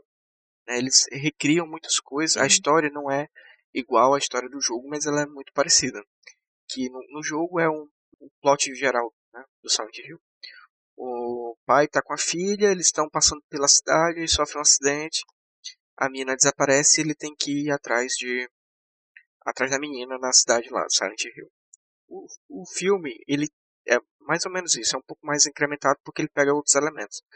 Que é a menina, ela é de Silent Hill, ela foi colocada num orfanato e foi adotada por um casal e ela tem os pesadelos, né, sobre Silent Hill e a mãe dela decide levar ela de volta na cidade para descobrir por que, que ela tem esse, esses pesadelos, né.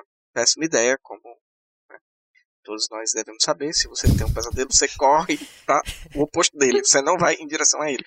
Leva a menina na terapia, Exatamente, né? tenta- Nos doutores do sono, mas não. Vamos levar para cidade fantasma, né? Porque tem um incidente lá e não tem quase morador vivo na cidade, né? Vamos levar pra lá que é uma boa ideia. Mas enfim, tirando esse plot inicial que parece um pouco do jogo, só que pior, né? O ambiente da cidade é muito bacana, a gente tem um mundo invertido que é muito legal também. É, a ambientação e tudo. O que se perde é porque o jogo, os monstros do jogo, e isso em todos os Silent Hill, certo? é uma característica geral do, do- da franquia. Todos os monstros do Silent Hill são uma projeção psíquica dos medos do personagem, né? Então todos os monstros têm uma explicação para serem daquele jeito. Né? Então as enfermeiras ela tem, elas aparecem no jogo porque a personagem teve problemas com enfermeiras, então ela projeta aquilo. Então tem toda uma explicação por trás disso. O filme ele parece que ele pega todos esses elementos e só joga, como o primeiro Resident uhum. Evil, sabe? Que ah, o, o jogo tinha uma mansão, pois vamos botar uma mansão aqui. Ah, então o, o jogo antigo, Silent Hill tinha enfermeira, vamos botar enfermeiras. Então eles se preocupam, eu acho isso muito pouco, assim, visualmente falando é uma linguagem meio pobre, né? Porque ele só está fazendo associações, ele não está desenvolvendo. Né? Seria muito interessante, por exemplo, se cada monstro ali tivesse uma explicação é, por trás, né? E isso fosse explorado no, no jogo. É, mas, de uma forma geral, as atuações são ok. É, a protagonista é, é, é, muito boa, a atriz. É, o filme tem o Xambin, e ele não morre, então, um positivo aí pra ele. mas tem a continuação, Silent Hill 2. Eu não sei se ele morre porque eu não vi. Mas o primeiro ele não morre.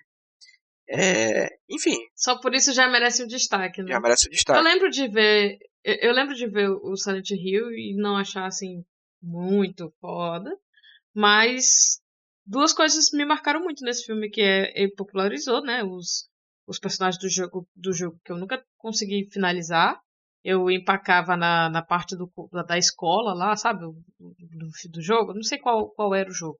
Mas eu jogava com meu pai, e meu pai é muito medroso. E aí ele não conseguia passar, e eu também era muito criança, não conseguia passar. Então, Silent Hill é uma franquia que eu é, não consegui viver, assim. Mas, então o, o filme serviu para que eu entendesse o que diabo era o, jogo, sabe? E ele, e popularizou o lance do Red Pyramid das, das enfermeiras, assim, na, na minha memória, pelo menos. A minha irmã fez cosplay, sabe? Então foi uma coisa que, que entrou mesmo, assim, na, pra mim. Porque o jogo mesmo eu, eu não tinha como. Então o filme veio pra. Eu era o público que eles tentavam fisgar, né? Que não era fã do jogo. É, na época que eu assisti, eu também achei o filme bem, bem legal. Revendo hoje em dia, foi que eu percebi mais esses problemas, assim. Eu, não, eu, eu morria de medo do, do jogo. Eu me cagava de medo do jogo. Então eu não cheguei a jogar. É tenso, bicho. É, eu lembro de ver em alguns momentos um primo meu jogando. É, não, então não lembro direito da história e tal, porque eu me cagava, eu via aqueles monstros, que era um monstro muito bizarro, bicho. Eu, esse monstro do, da cabeça de pirâmide aí, pelo amor de Deus, mano. É, é o mesmo e medo. Na, na hora que tu ouvir a sirene, tá macho. maluco. É, é, o mesmo medo que eu tenho do, do, do monstro do homem branco lá do, do, do labirinto do fauno.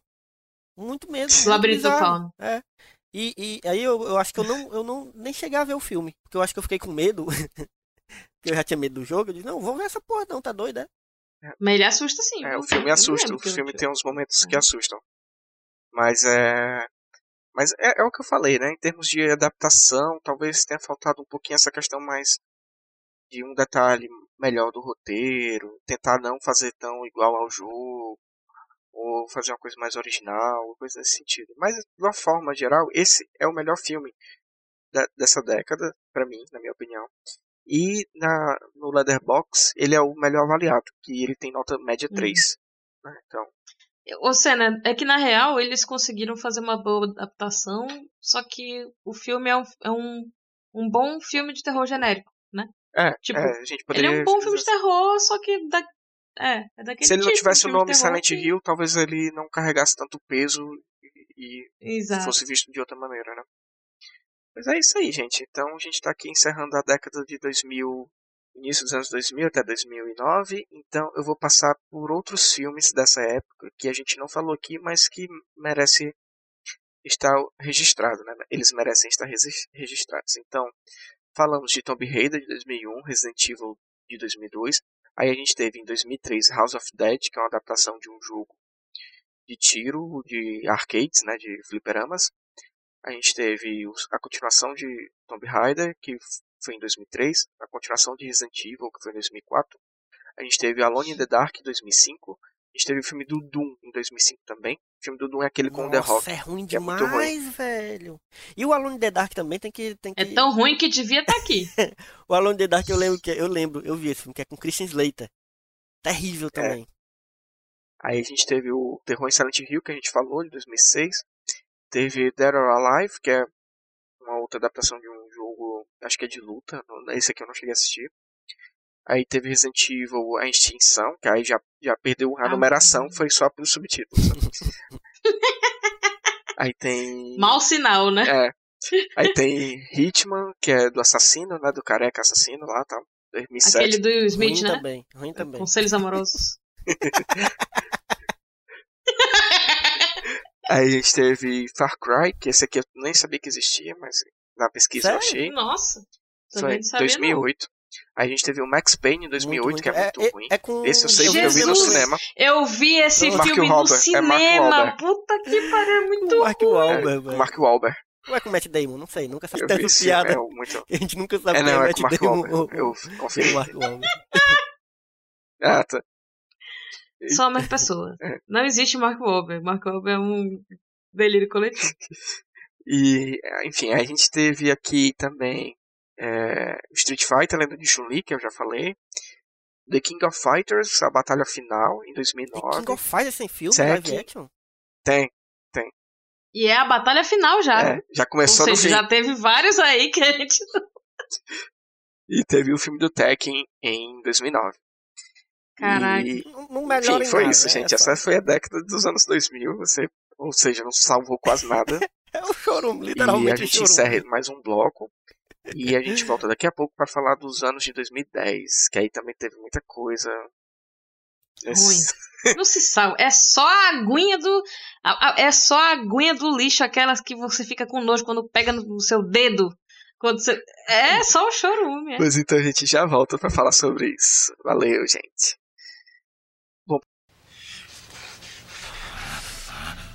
Todas essas almas e não tem a sua própria. Eu tenho pena de você. Guarde a sua pena para os fracos. Renda-se, acabou.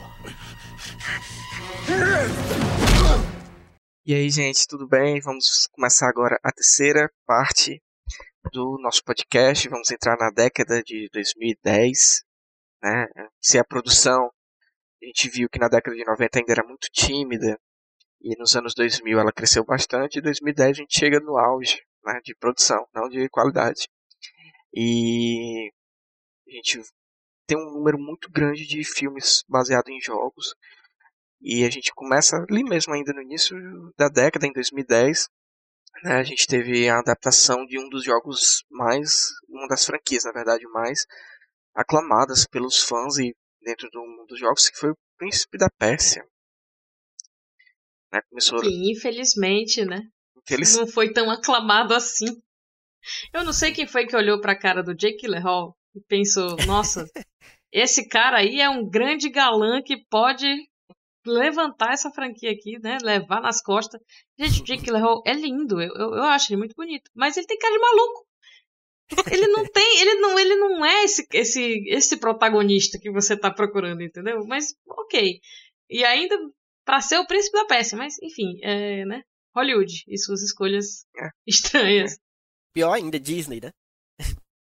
Real, viu, bicho? É, Príncipe da Pérsia, As Areias do Tempo. Esse aqui, ele foi ainda mais, ele recebeu mais críticas, né, porque ele usou o nome de um jogo diretamente, né? Não era uma franquia, né? Sands Sim. of Time era um jogo aclamado dentro dos fãs de, Um dos favoritos, né? Isso, da, da- da série. da série e eles adaptaram o plot do jogo. Eu acho isso eu tiro no pé assim, porque você chama um fã que que vai esperando alguma coisa relacionada uma, uma coisa de qualidade, né, que eu digo relacionada ao jogo, de uma história que já é meio que considerada é, muito boa. E você chega Uhum. num filme que o protagonista, que é o príncipe da Pérsia, é americano. Aí já, aí já quebra os. eu, ó, eu não sou o fã maior do Jake Gyllenhaal, mas eu acho ele um bom ator, certo? E, inclusive, eu, eu antes de rever o filme, tava na minha cabeça que o ator principal era o Colin Farrell. Eu já tava com raiva, Caraca! porque eu detesto Colin Farrell. Quando eu vi que era o Jake Gyllenhaal, eu já fiquei mais simpático, mas mesmo assim não ajuda muita coisa. Porque o filme é um desastre, né? Ele eu acho que ele não é bom nem na ação, não é bom nem no roteiro, não é bom Nada, não é nada, nada, nada. Eu me lembro que tinha toda uma, uma ansiedade acerca do filme pra, pra gente, tipo, descobrir como é que eles iam transpor, né, essa, esse poder da areia do tempo, do, enfim, que ele ficava voltando, mas. Né, também foi lá e. Sabe, só usou o nome para as pessoas irem pro cinema e, e, é sempre isso, assim, nunca é para realmente fazer uma grande. Cara, quero contar mesmo uma grande história com esse, com esse jogo aqui, não sei o que. Não, vai lá e é isso. Caça-níquel, né? É, é foda, porque é.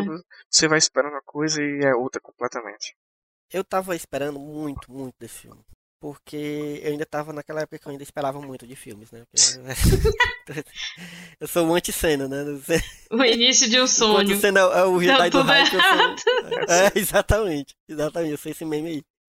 Mas, mas também, mas sabe o que era? É porque Prince of Persia, essa, essa, né, esse, esse, como é que chama, assim, essa nova porque o, jogo teve esse reboot, né? No, Foi. Ele, é, ele era um jogo, ele era um jogo ali da década de 80, 90, que era um plata, ele era uma plataforma. E no início ali do PlayStation 2, aquela geração ali, ele recebeu um reboot que deixou ele todo em 3D. Na verdade, o, o, vou dar um pequeno spoiler aqui, o próximo filme que a gente vai falar é de Assassin's Creed, né, que também é da mesma desenvolvedora, da Ubisoft. E o Assassin's Creed, ele surgiu de um um projeto fracassado de Príncipe da Pérsia, de jogo que eu falo, né? Ia ser um jogo de, de Príncipe da Pérsia e eles eh, renomearam para Assassin's Creed. Né? Então é um jogo que ele fez muito sucesso ali na década de, de no início dos anos 2000, com a, principalmente esses jogos no PlayStation. Que é um tom super dark, assim, meio um negócio sombrio da porra, sabe? E, e tinha uma história muito intricada, cheia de, de, de, de labirinto e tal, não sei o que, muito bem bolada. Então eu era eu ainda sou apaixonado por esse jogo, assim. É um jogo que eu jogaria de novo hoje em dia ainda, sabe? É, inclusive joguei, na verdade, recentemente, quando eu fui pro, pro Kratos, joguei com meu irmão. Aí tá, gostei do mesmo tanto, assim. Por mais que, né, ele não envelheceu muito. Envelheceu assim, né? O, o gráfico e tal, mas a história continua muito foda. E aí eu tava esperando muito quando, quando foi anunciado que ia ter o filme, porque quando eu soube que era um filme exatamente baseado nessa nova franquia, né, nesse reboot do jogo e tal, e, e ia ser diretamente ligado a isso. Eu fiquei, caraca, a galera tem que fazer um negócio massa pra, né, porque a história já é massa, então não, você não tem muito o que fazer. Porque a história dos jogos já eram legais. Então, o, o, a decepção você imagina, né? Porque quando eu fui ver, bicho, aquela tristeza é aquele filme que você sai do, do cinema triste, assim. Você sai, porra, velho, não queria, sabe? Você fica, se eu tivesse as areias do tempo aqui para voltar no tempo e, e, e, e desver isso. Mas é isso, é tristeza. É complicado. É, esse filme é triste. Então não assistam o Príncipe da Pérsia e a Areia do Tempo. É ruim. e já que a gente falou do, do Assassin's Creed, né? Então a gente já pode emendar aí e falar dessa outra bomba. Bicho, Assassin's Creed. Aí, por outro lado, Assassin's Creed é uma franquia de, de jogo que eu nunca joguei. Eu nunca peguei num, num, num videogame para jogar Assassin's Creed. Mas sei, já sabia, obviamente, da história, já tinha lido sobre, já tinha visto uns gameplay e tal. E achava muito legal. Porque Assassin's Creed já veio no época. Ele veio, ele veio. O primeiro é do PlayStation 2 ainda, não, né? PlayStation 3, ele é de 2007. Ah, então. Por isso que eu não joguei. porque eu nunca cheguei a ter. Eu parei, meu, meu último console foi o PlayStation 2. Então eu realmente não, não joguei os jogos, mas eu conhecia a, a, a, história e eu achava muito legal também. Assim, tipo, é uma, é uma ideia massa, né? Negócio de você voltar. Eu, eu, sabia por cima, assim, eu sei, a, a lógica do, do, do, jogo é isso, né? Você ainda pode explicar melhor, porque já jogou os jogos, né? Como é que é essa, né? Voltava no, no, Não era que ele voltava no tempo, né? Era tipo um, um, uma projeção. Era uma projeção né? nos antepassados, era um negócio meio complicado. Eu, eu não sou muito fã da franquia Assassin's Creed, certo? Eu acho ela muito. Os primeiros jogos, eu acho muito puxado justamente do Prince of Persia, que era uma franquia que eu gostava e me incomodou é, esse outro jogo ter surgido para ficar no lugar deles.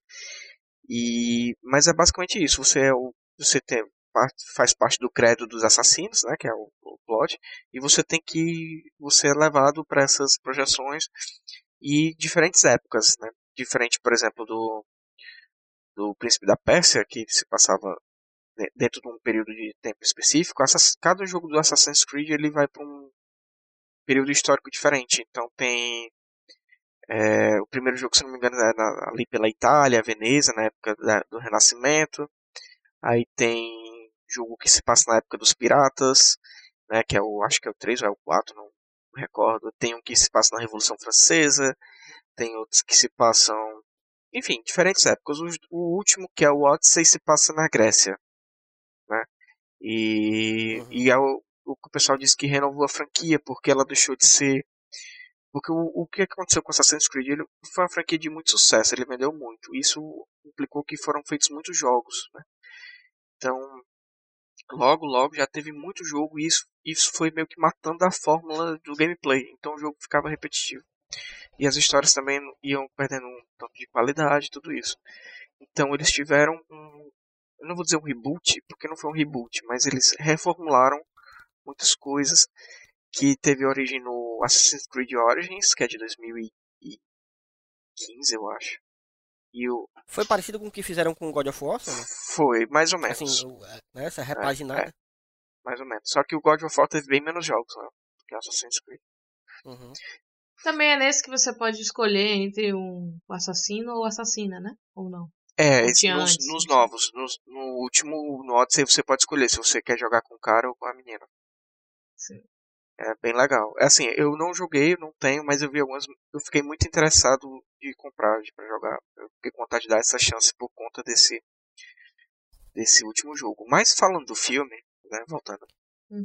Ave Maria, mas... Esse filme é todo errado. Ele, ele sofre da mesma coisa que o, é engraçado, né? Porque um jogo surgiu do fim do outro, né? Mas ele sofre dos mesmos problemas do Príncipe da Pérsia. Ele é um filme com problema de roteiro, ele é um filme com problema de atuação. O Michael Fassbender não tá bem nesse filme, ele assim. Eu não. Não, ele parece que tava fazendo o filme à é. força, bicho. Dá pra ver na, na cara eu dele. Assim. Acho... acho... que ele foi forçado. Eu acho que ele já atuou melhor na carreira dele. Inclusive, recentemente a gente viu é, o Bastardos Inglórios e é outra coisa ali, é outro nível de atuação. Parece que é outra pessoa. Ave Maria. Eu gosto muito do Fassbender. Mas é. A carreira do Fassbender tá, é às vezes é puxada, né, velho? Eles fazem os filmes massa, mas aí ele vem com X-Men, fazendo o mesmo personagem, por três, quatro filmes. Ele, é, não vamos esticar essa conversa, não, mas eu. eu gosto muito dele no. no assim, os filmes do X-Men realmente, né? Ninguém pode defender. Mas. ele, como Magneto, eu achei que ele fez um bom, um bom negócio, assim. Ele, não, no primeiro ele fez, mano. Um negócio que. Nos outros ele tava não, no automático já, entendeu? É, é. é.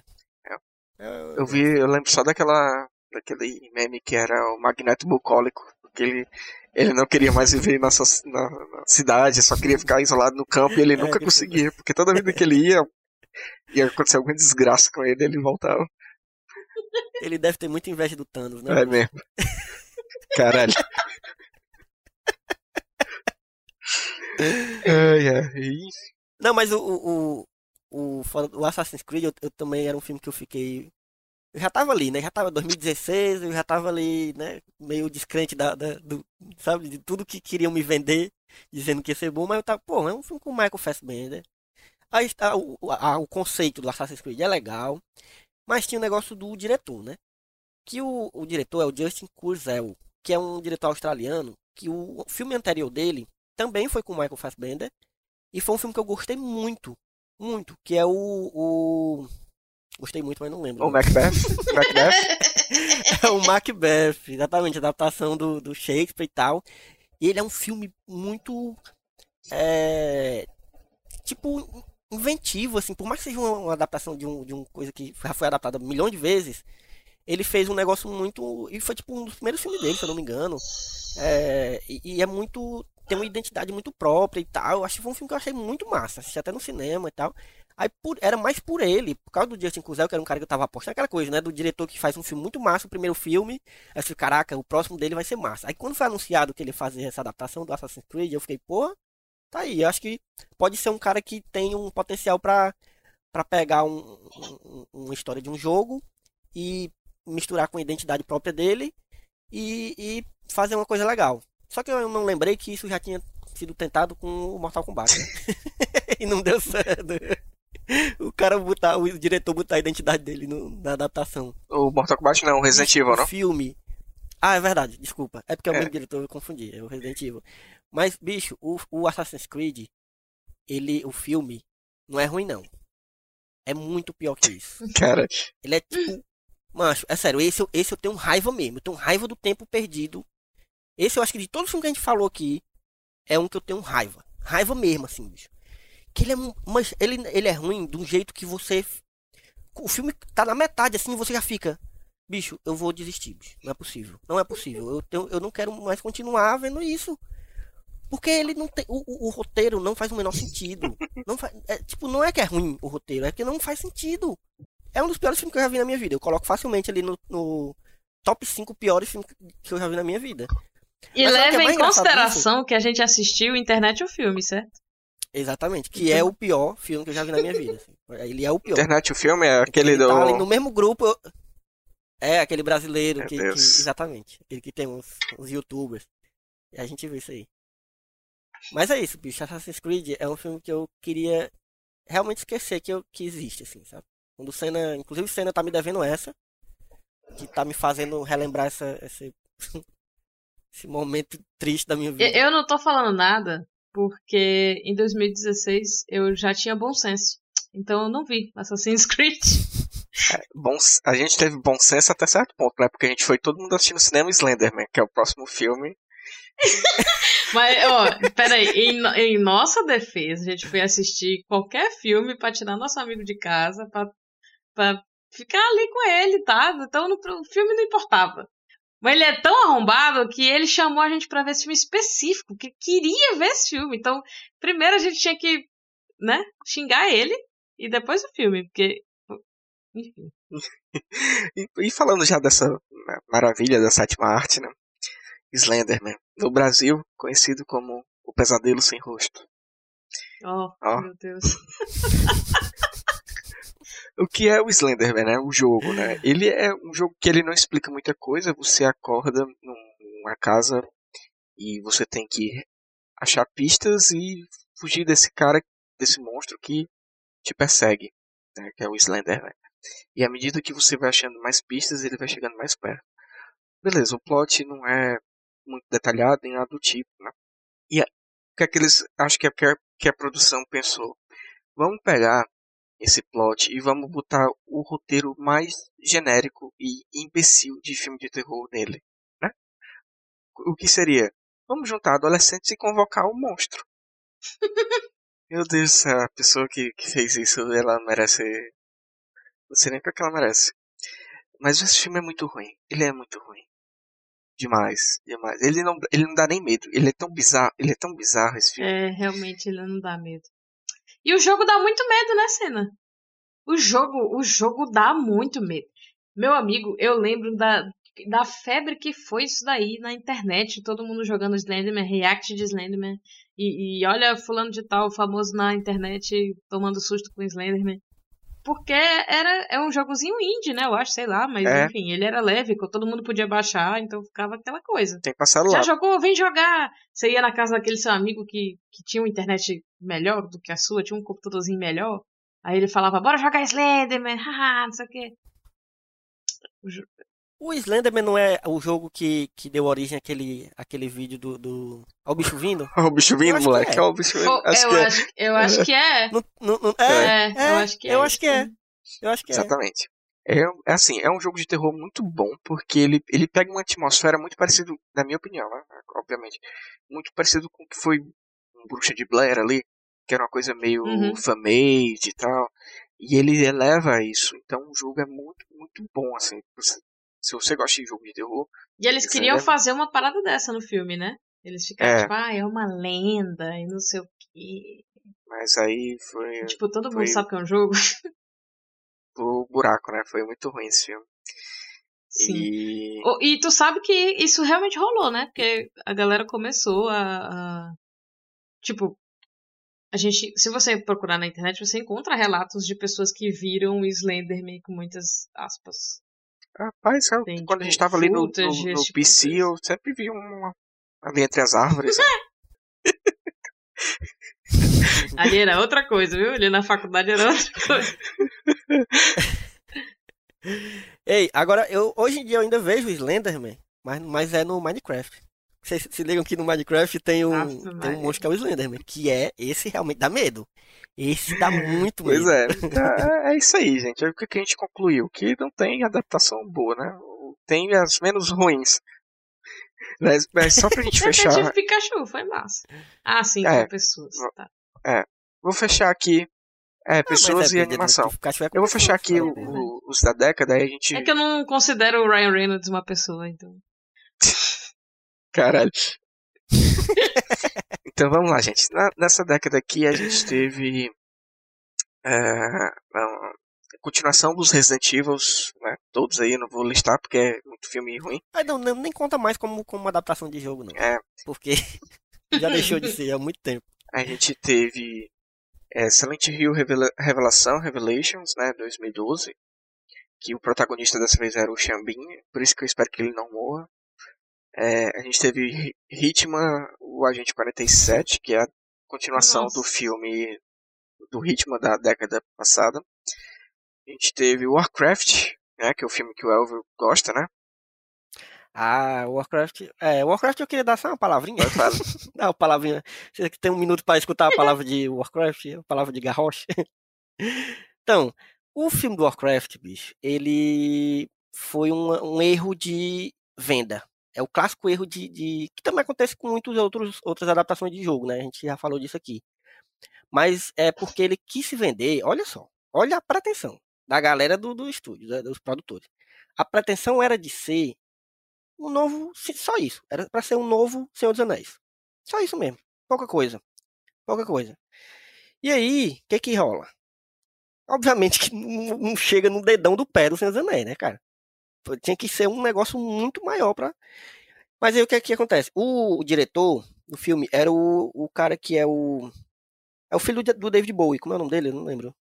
Que ele dirigiu o Lunar e tal. Ele é um, ele é um bom diretor até. E, e, e aí, né, tinha, eh, me trouxe aquela expectativa, mas principalmente porque foi pouco depois, o, o fi- o filme veio um pouco depois de que eu jogava o World of Warcraft com, com meus amigos. Então, então eu, o, que eu- o que me chamava atenção no jogo, no World of Warcraft, é que a lore do jogo é a coisa mais linda desse mundo, entendeu? É um negócio que me encanta até hoje, sabe? Era um negócio muito bem elaborado. Então ele realmente tinha eh, pano para realmente fazer uma franquia de filmes maravilhosa, sabe?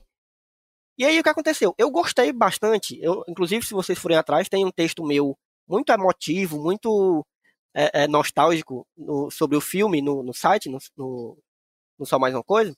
E eu falo sobre isso. Que o, o filme me trouxe essas memórias de quando eu jogava. E ele trouxe esse potencial de. Sabe, esse potencial desse, dessa lore tão rica. Só que, bicho, é, foi isso. O- o- a galera foi pretensiosa demais, assim, querendo ir logo, sabe? Foi com muita sede ao pote do, do, do jogo. E acabou sendo isso. Então eu fico muito triste, porque eu queria realmente que tivessem as continuações, mas ele não, provavelmente nunca vai ter, porque foi um, um fracasso enorme de bilheteria.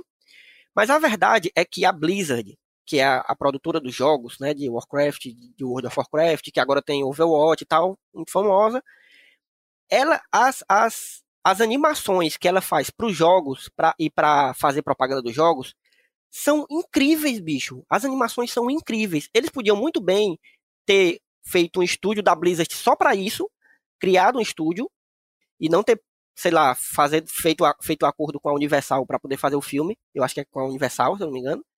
Eles podiam ter feito uma animação muito massa, eles mesmos, entendeu? E eu sou muito triste com isso, com a Blizzard. É tanto que eu sou até meio desgostoso, até hoje, com World of Warcraft, porque eles nunca fizeram, sabe? Uma animação massa que podiam fazer, porque eles fazem muita, de muita qualidade as animações dos jogos. E hoje em dia eu nem jogo mais World of Warcraft, eu ainda jogo o Hearthstone, né? Que é o card games dele. Mas é isso, bicho. Foi uma decepção. Quando eles É, pois é. quando, quando o Overwatch foi muito, lançado, vacilaram eles jogaram. Eles fizeram aquele, aquela animação de apresentação, né? E era basicamente uma animação da, da. Disney, sabe? Da Pixar. Não perde Então. nada, não perde mesmo, assim, não fica pra trás. Eles, eles fazem umas Sim. animações de muita qualidade. As animações de, de, de expansão do, do World, quando ia Sim, surgir uma nova expansão no jogo, né? Cara, são. Até hoje eu vejo as cinemáticas, exatamente, eu tava esquecendo esse nome. são lindas, são lindas, assim, dá, dá realmente vontade de você entrar naquele universo e, e, e, jogar o jogo, sabe? Eles podiam ter feito, bicho. Até hoje eu sou triste com a Blizzard porque, Blizzard, se estiver ouvindo a gente aí, saiba que eu sou triste com você. Tem esse ressentimento aí. Pode marcar, pode marcar. Eu tenho esse... Continuando, né? O Elvio falou aí, o desabafo dele do Warcraft. É, a gente teve Tomb Raider, né? O reboot, que é com a Alice Vikander, que eu já mencionei. A gente teve um filme chamado Rampage, Destruição Total, que muita gente não sabia nem que era inspirado num jogo, que é com The Rock, inclusive o filme. É, é. ruim demais. E a gente, além do Rampage, a gente teve. Aí a gente já começa a melhorar um pouco, né? Teve Detetive Pikachu, que eu botei aqui, porque é a mistura de animação com live action. Uhum. E a gente teve também o filme do Sonic, que pra mim é o melhor dessa década, né? Não que ele tivesse eu ainda uma assisti ainda. Não que ele tivesse uma concorrência muito grande, mas eu achei ele o melhor dessa década, assim. Ele, para mim, foi tão. Eu nunca fui muito fã do Sonic, certo? Assim, eu sempre fui pelo Nintendo, eu era nintendista, né? Mas esse filme foi o que me fez vontade, ter vontade de jogar Sonic. Tu acredita? Eu só baixei o jogo por causa do filme. E me diverti horrores. É, é muito bom o filme, é muito legalzinho, assim. Eu não, não tava dando é, é, tem uma vibe divertidinha, uma... né? Eu, eu assisti tipo também um recentemente. Filme Sessão da Tarde bom. Assim. É Oxe, não legal. gostei não desse, dessa definição Agora, aí, não. Assim, eu, eu... rapaz, que isso aí, hein? Oh, rapaz. É, da tarde é, recente, tipo assim, dizer, desse filme de agora. Esse filme agora, que estão passando entendi, na da tarde entendi, agora, tá entendi. ligado? Salvou, salvou. é... Também tu viu, não tá ligado aí, né? Tá me devendo, tá me devendo duas agora. Sim, mas é um, um filme muito bonzinho, eu gostei muito de Sonic. E a gente pode agora, a gente vai encerrar esse bloco, né, que foi, acho que foi o mais curtinho dos três, mas é porque realmente os filmes não eram muito bons, não tinha muito o que falar. E a gente vai pro próximo bloco, que é o último, que a gente vai falar sobre os filmes futuros e sobre os fan-filmes. Então fiquem aí que a gente já volta. Caralho!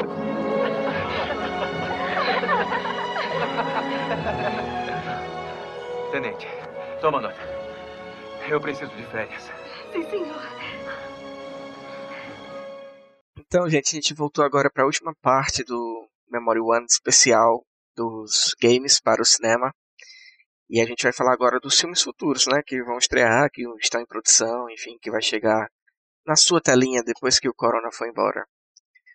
E o primeiro que mais chama atenção, porque, enfim, foi especulado e e vai ter grandes atores e vai ser um, enfim, um jogo muito famoso que é o queridíssimo por mim e pela Mila Fox Uncharted ah, com Tom Holland.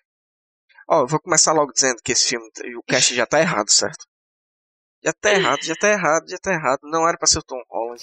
Esse filme, na verdade, eu vou, vou dizer. Nunca um nem acertaram, né? É. Porque fecharam o Tom Holland, mas antes dele tinha o, Mark, o próprio Mark Wahlberg, que a gente já falou. Isso. Abraço, Mark Wahlberg se você estiver ouvindo aí o, o cast. E, e, enfim, você tá achando. Não era o Matt Damon, não? Todos os atores que chegaram falando que, que ia ser eram ruim, ideias ruins, entendeu? Então, eu tô Exatamente. muito chateado com o Thiago. E outra coisa, quem era para fazer o Sully era o Tom Hanks. Por quê? É, Porque ele fica sei, muito bem de bigode. Eu... Ele fica muito é. bem de bigode. e ele já fez um filme chamado Sully. Então, Exato, eu ia dizer. Belo argumento, eu. Que, é, que eu mudei, de, eu mudei de opinião. Eu, eu, depois desse argumento, é. Só que o filme do Uncharted já existe e ele se chama A Múmia. Porque se você pegar. se você pegar o plot da múmia, é o Uncharted é inteiro. É. é. O, Uncharted, tá, o filme do Uncharted é, é, o seguinte: existem muitos motivos pelo que, que me fazem odiar o projeto desse filme, certo? O primeiro é que ele é produzido pelo Seth Rogen. Mentira. É uma das coisas que me fazem ter uma pequena esperança que ele é muito fã da franquia, né? E ele tá produzindo por, por causa disso. Ó, oh, só, pra, só pra defender o Seth Rogen, tu, tu, eu sei que tu já tá dizendo que né, isso não é uma coisa ruim. Ele, ele produziu a série do Preacher, é. que é baseado no quadrinho, e bicho, tinha tudo para ser horrível, porque o quadrinho ele é muito louco. E a série é maravilhosa. Então não, sim, sim, eu tava só frascando mesmo, é que eu me lembrei aqui na hora de falar.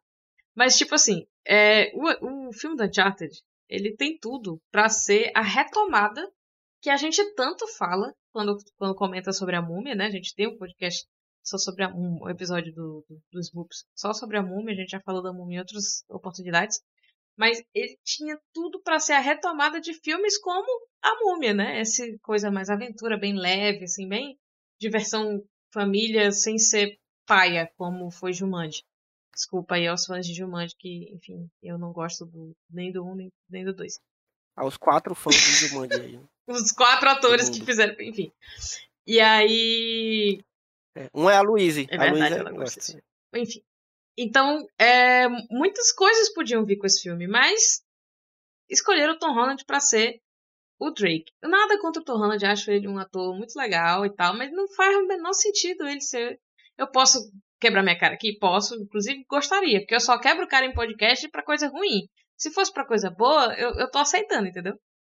Mas eu, eu, enfim, eu tenho a teoria de que o Corona ele veio por conta do Uncharted.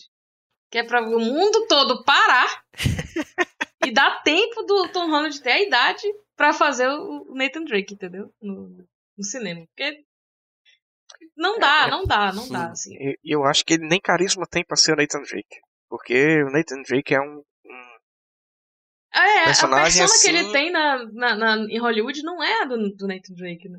O Nathan Fillion, que é, muita gente diz que é a cara do, do, do Nathan e tal, seria o mais apropriado, já, já foi a época dele, mas ele, na verdade, eu vou falar disso de novo daqui a pouquinho, que a gente vai falar de fanfilmes, porque ele já fez a- o papel, já fez, já pronto, acabou, esse é o filme do, Uncharted, não precisa fazer. Então, é isso.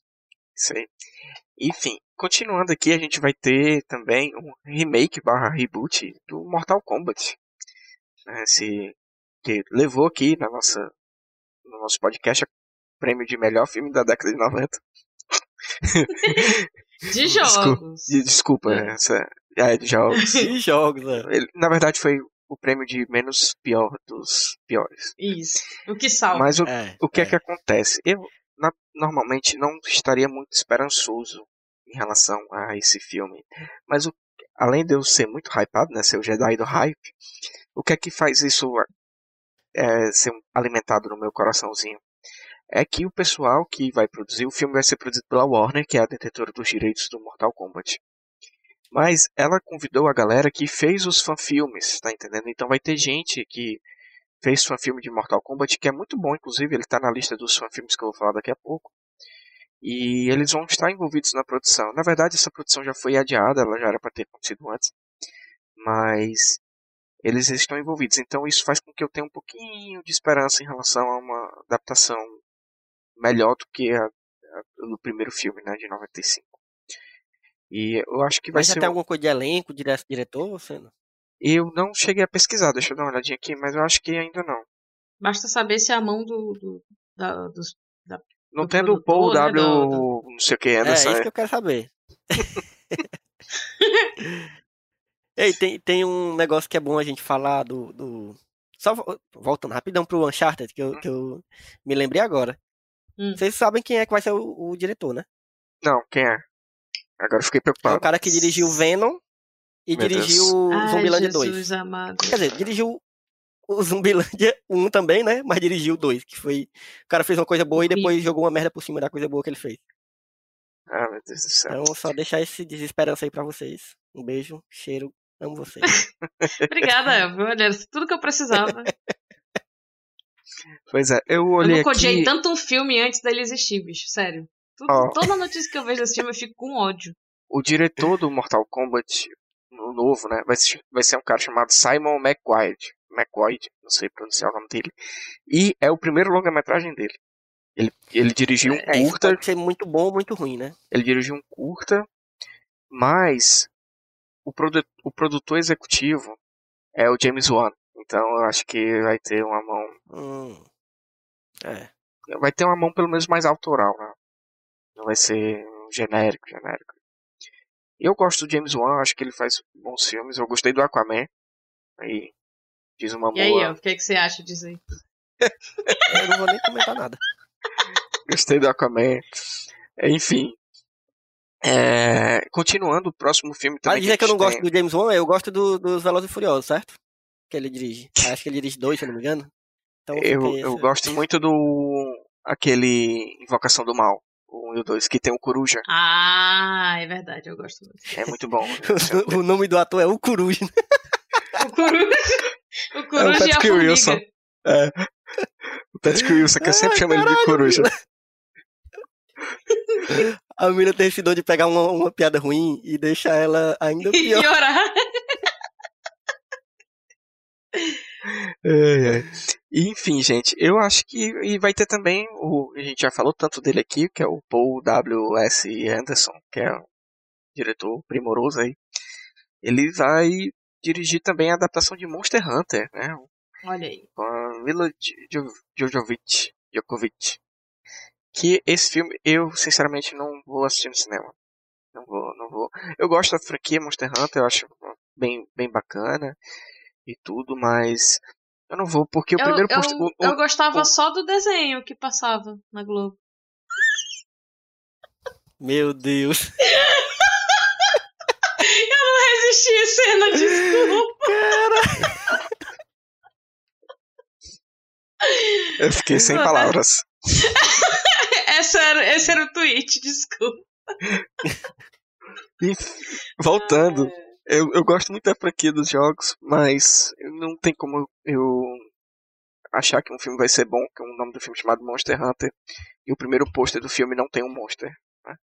O primeiro pôster do filme é a É Mila a Mila Djokovic. Com uma baita harmona, né? Isso, Claro. não tem como. É.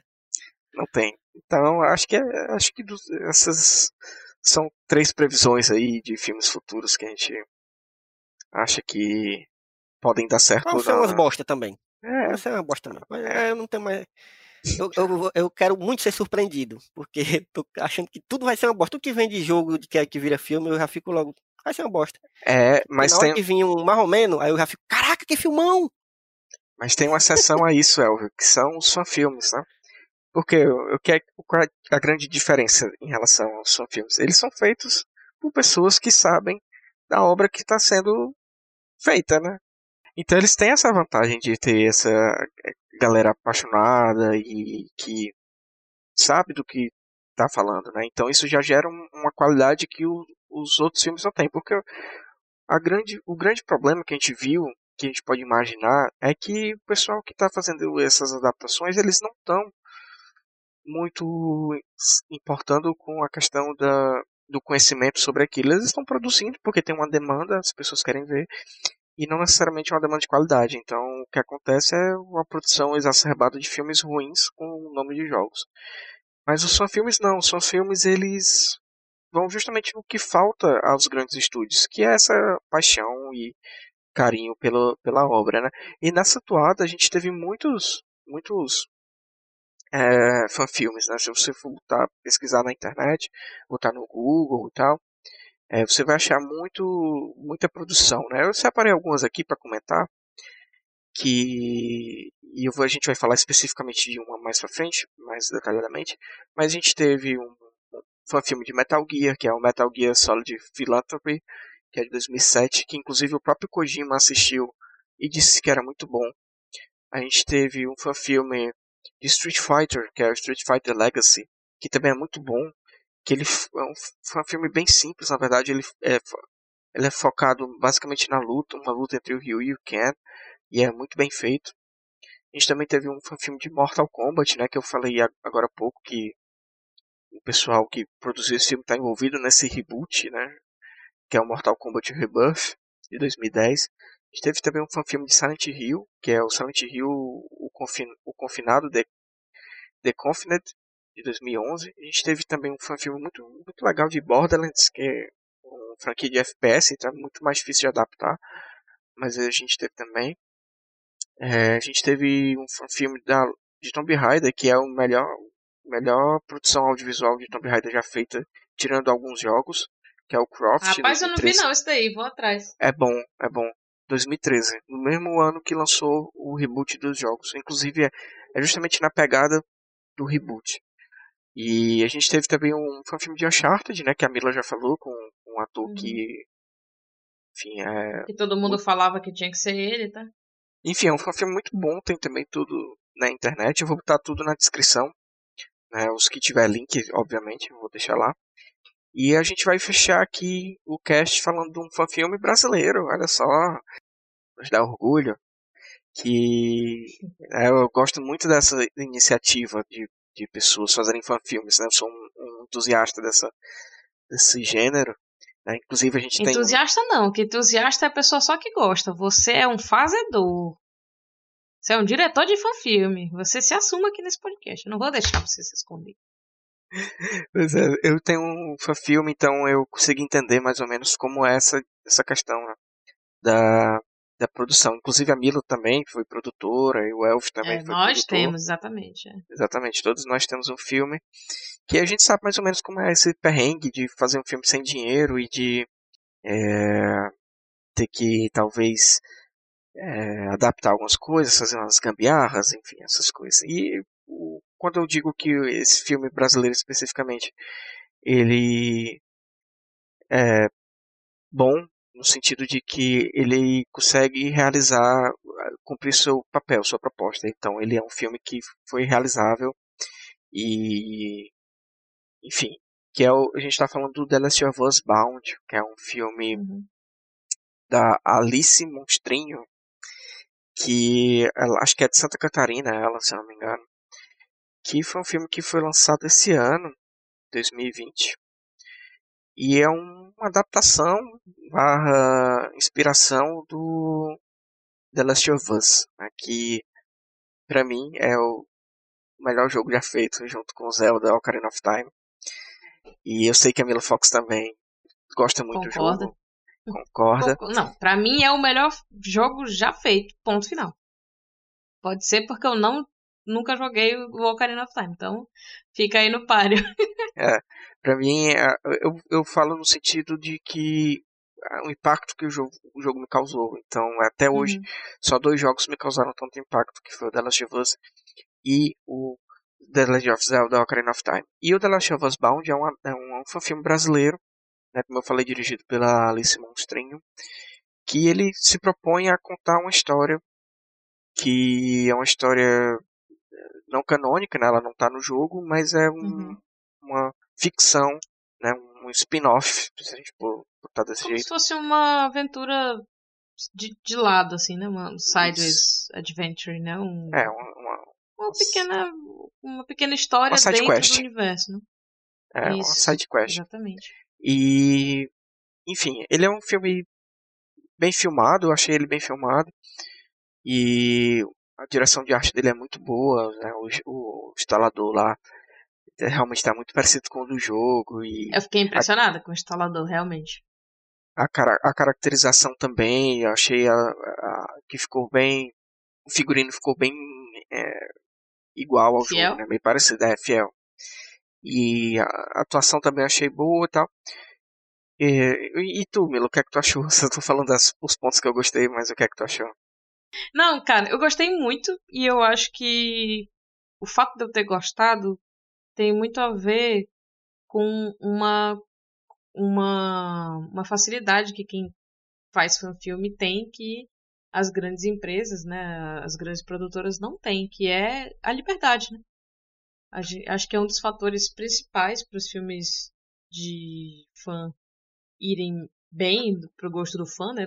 Para quem acompanha, para quem gosta das histórias, em comparação com os, os grandes filmes, é, é, é a liberdade mesmo de poder abordar qualquer aspecto do, do jogo, do livro, etc., que, que você goste, sem muitas amarras, a não ser a financeira, né? Assim, tipo, a galera consegue ser bastante criativa para falar o que quer, sem muito o peso do produtor, né? Aquela coisa da da coleira, de não pode fazer isso, tem que fazer tal coisa, tem que chamar tal, tal pessoa.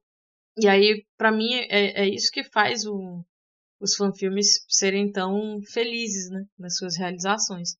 E o The Last of Us Bound, ele é uma adaptação muito massa, no meu humilde, na minha humilde opinião, simplesmente porque ele passa o questionamento que o jogo passa também, entendeu?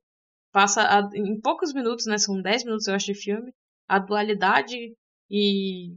a a como é que chama, meu Deus? A, a, a, a, meu Deus, o contrário de simplicidade, Senda, me ajude. Complexidade. Obrigada. A complexidade que, que, que tem na narrativa do The Last of Us, né? Essa. Uh, quando a personagem da, da Ellie, né? Quando a atriz que faz a Ellie mata o cara e descobre que tem um cachorro e, enfim, sente pena por ele. Isso é The Last of Us, assim, total, entende? Uhum. Então, eu, eu senti que, é, que foi um roteiro simples, mas que foi direto ao ponto.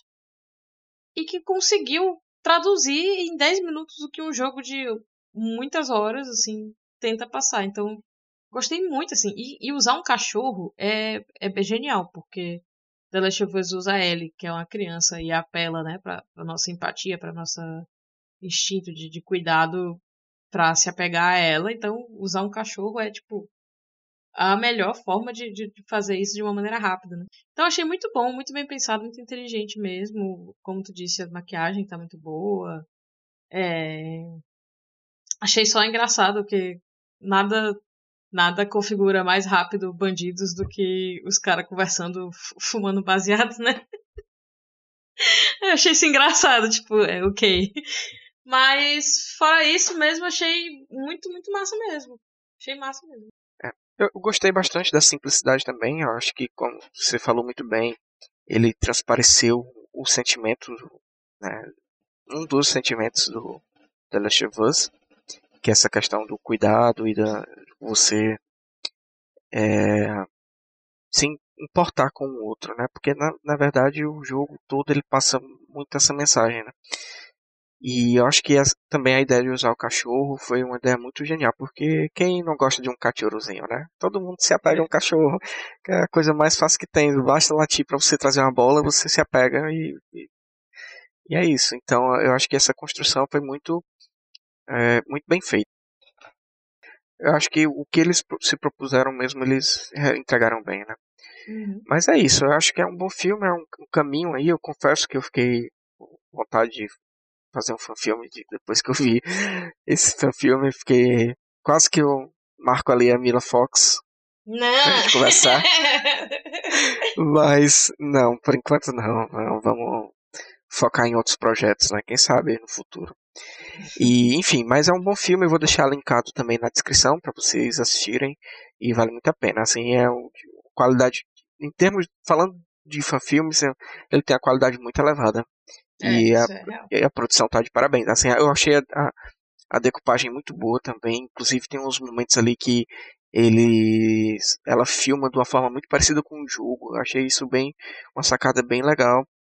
E tá de parabéns. Que a, a, atriz é a uhum. diretora do filme, né? É, que ela faz cosplay, né, de, de Ellie. Uhum.